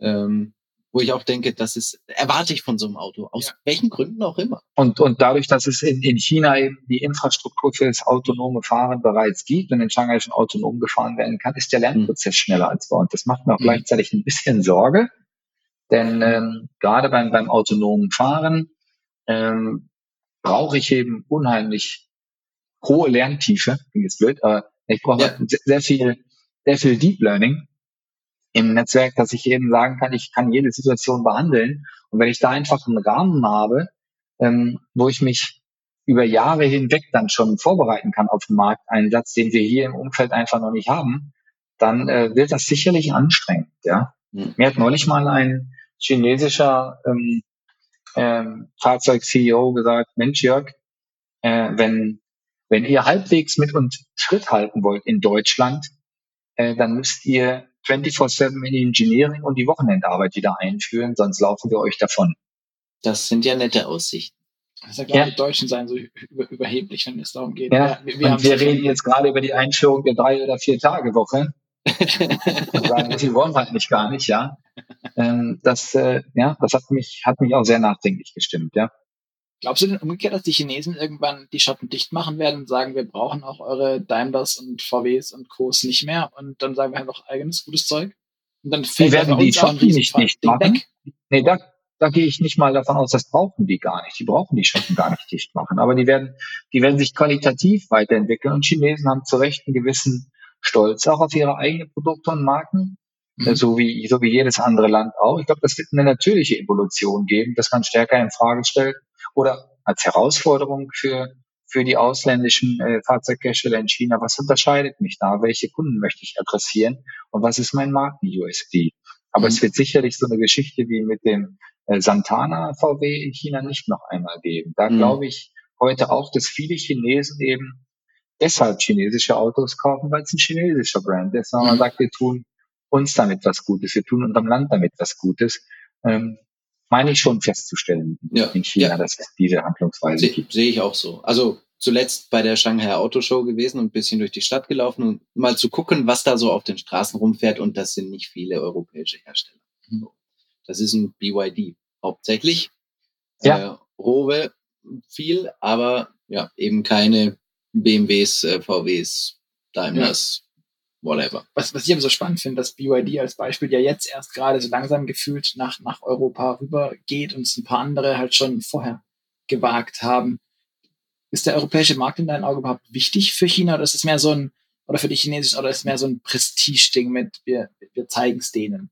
Oder brauchen die diesen Markt tatsächlich, um, ja, wirtschaftlich zu sein? Nee, die brauchen den Markt nicht, um wirtschaftlich zu sein, aber die brauchen den Markt, um sich prestigetechnisch, wie du gerade gesagt hast, Luca, zu etablieren. Hm. Sich auch wirklich äh, auf dem Markt behaupten zu können, ist dann, ich, ich will nicht sagen der Ritterschlag, Ja, aber ist dann doch äh, etwas, was dann wieder zurückspielt in China und den Markenwert deutlich Mhm. angeht. Davon bin ich überzeugt. aber also für, fürs Bestehen rein ökonomisch brauchen sie es eigentlich nicht. Das ist auch spannend. Gruselig. Traurig. Ja. Das kommt jetzt wieder darauf an. Ja, ich meine, am Ende, äh, wenn es dann, wenn es dann in die freie Marktwirtschaft geht, dann muss man halt immer wachsen, wachsen, wachsen, wachsen. Mhm. Ja, brauche ich das jetzt zu bestehen oder wird ein OEM mal eines Tages sagen, ne, äh, ich möchte nicht mehr weiter wachsen, ich bin zufrieden mit dem, was ich habe, dann könnte man das auch auf China projizieren. Aber im Augenblick ist, ist jeder Marktteilnehmer, der, der an dem Markt teilnimmt, auf, auf Wachstum aus. Und dafür werden äh, die Märkte volumenmäßig benötigt und insbesondere natürlich für die Prestigeakzeptanz. Mhm. Das glaube ich, da ist, da ist Europa extrem wichtig. Ich, ich denke, äh, Jörg, Luca, das können wir auch auf unseren Podcast projizieren. Ja, wachsen, wachsen, wachsen. Ich, ich bin zu, sehr zufrieden mit dem, was wir heute erreicht haben. Wir sind ordentlich gewachsen, wenn ich auf die Ja. Uhr schaue. Ähm, das soll uns aber gar nicht dran hindern, den obligatorischen Abschluss zu machen, die AB-Fragen, die äh, Luca traditionell unseren Podcast-Gästen stellt. Denen Ja. äh, kannst auch du nicht enteilen, natürlich jetzt zum Schluss. Ähm, und wir bitten da immer um eine schnelle Antwort. Äh, du kannst dich entscheiden zwischen zwei Punkten. Ähm, und wenn es eine Anekdote dazu gibt, dann musst du die nicht verklemmen, dann darfst du die auch erzählen. Aber ansonsten ist das ein fixes Format und ich äh, gebe ab an, an den lieben Luca. Genau, fangen wir direkt Okay. an. Bist du mehr der Typ Streamingdienst oder CD und Schallplatte? Zähl die Entscheidung. Ferrari oder Tesla? Ferrari. Apple oder Google? Apple. Loft in der Stadt oder altes Bauernhaus auf dem Land? Loft in der Stadt. Auto oder Fahrrad? Fahrrad. Ähm, okay. Wenn du dann mal Auto fährst, vorn oder hinten? Vorn. Bist du ein guter Beifahrer? Nein. Bist du ein guter Fahrer? das behauptet glaub ich, über 90 Prozent der Gesellschaft von sich. Ich entspreche den Meridian, würde ich jetzt halt jetzt sagen. Ja. Schön. Okay, dann, dann machen wir es etwas plastischer. Ähm, sagt deine Familie, dass du ein guter Fahrer bist? Äh, ja. Ja? Okay. Das gilt. Das gilt. Ja. Ähm, in Sachen Datenschutz und AGBs, äh, bist du mehr der Typ Aluhut oder Accept All? Nee, nee, auf keinen Fall Accept All. Liest du Alu. das durch, was du ab wegklickst? Häufig, ja. Hm. Nicht immer, aber meist, ja. Du hast meine volle Hochachtung. Ähm, in Sachen Adrenalin, bist du mehr der Typ Motorradfahrer oder Fliegenfisch? Wir haben vorhin Fahrradfahren gehört, aber eher, eher Adrenalin, Action oder mehr ruhig? Adrenalin pur. Okay. Star Wars oder Star Trek? Star Wars. Kaffee oder Tee? Kaffee. Steak oder Falafel? Steak. Nachteule oder Lerche? Lerche. Alles klar. Jörg, vielen, vielen Dank. Ähm, Ja, herzlichen für Dank. Knappe zwei Stunden. Ich fand es super spannend. Ähm, Mega spannend. wir haben, es war ein ordentlicher Ritt durch die ganze Industrie, durch die Welt. Ähm, vielen, vielen Dank an euch da draußen auch. Vielen Dank fürs Zuhören. Patrick, auch an dich. Vielen, vielen Dank. Na klar, immer, immer gern. An euch, ähm, ihr hört uns wieder am Freitag und bis dahin freuen wir uns natürlich auf euer Feedback. Deswegen schreibt uns gern bei iTunes, bei Spotify, beantwortet die Fragen, die wir stellen, äh, die Umfragen oder schreibt uns auch ganz oldschool eine E-Mail, auch an den Jörg, wenn ihr eine Frage habt. Wir leiten es gern weiter. Und wir nötigen auch dir jetzt dieses Versprechen ab, wie immer unseren Gästen. Ja. Äh, wenn ihr eine Frage an Jörg habt, wir, wir, wir reichen es durch.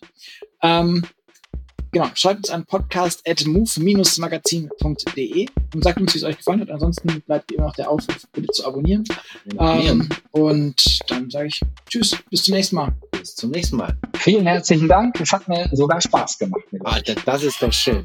Sogar Spaß. Mit diesen Worten wollen wir gerne schließen. Wir hören uns. Gern uns auch. Sogar. Ja. Bis dann. Macht's gut. Ciao, ciao. Ciao.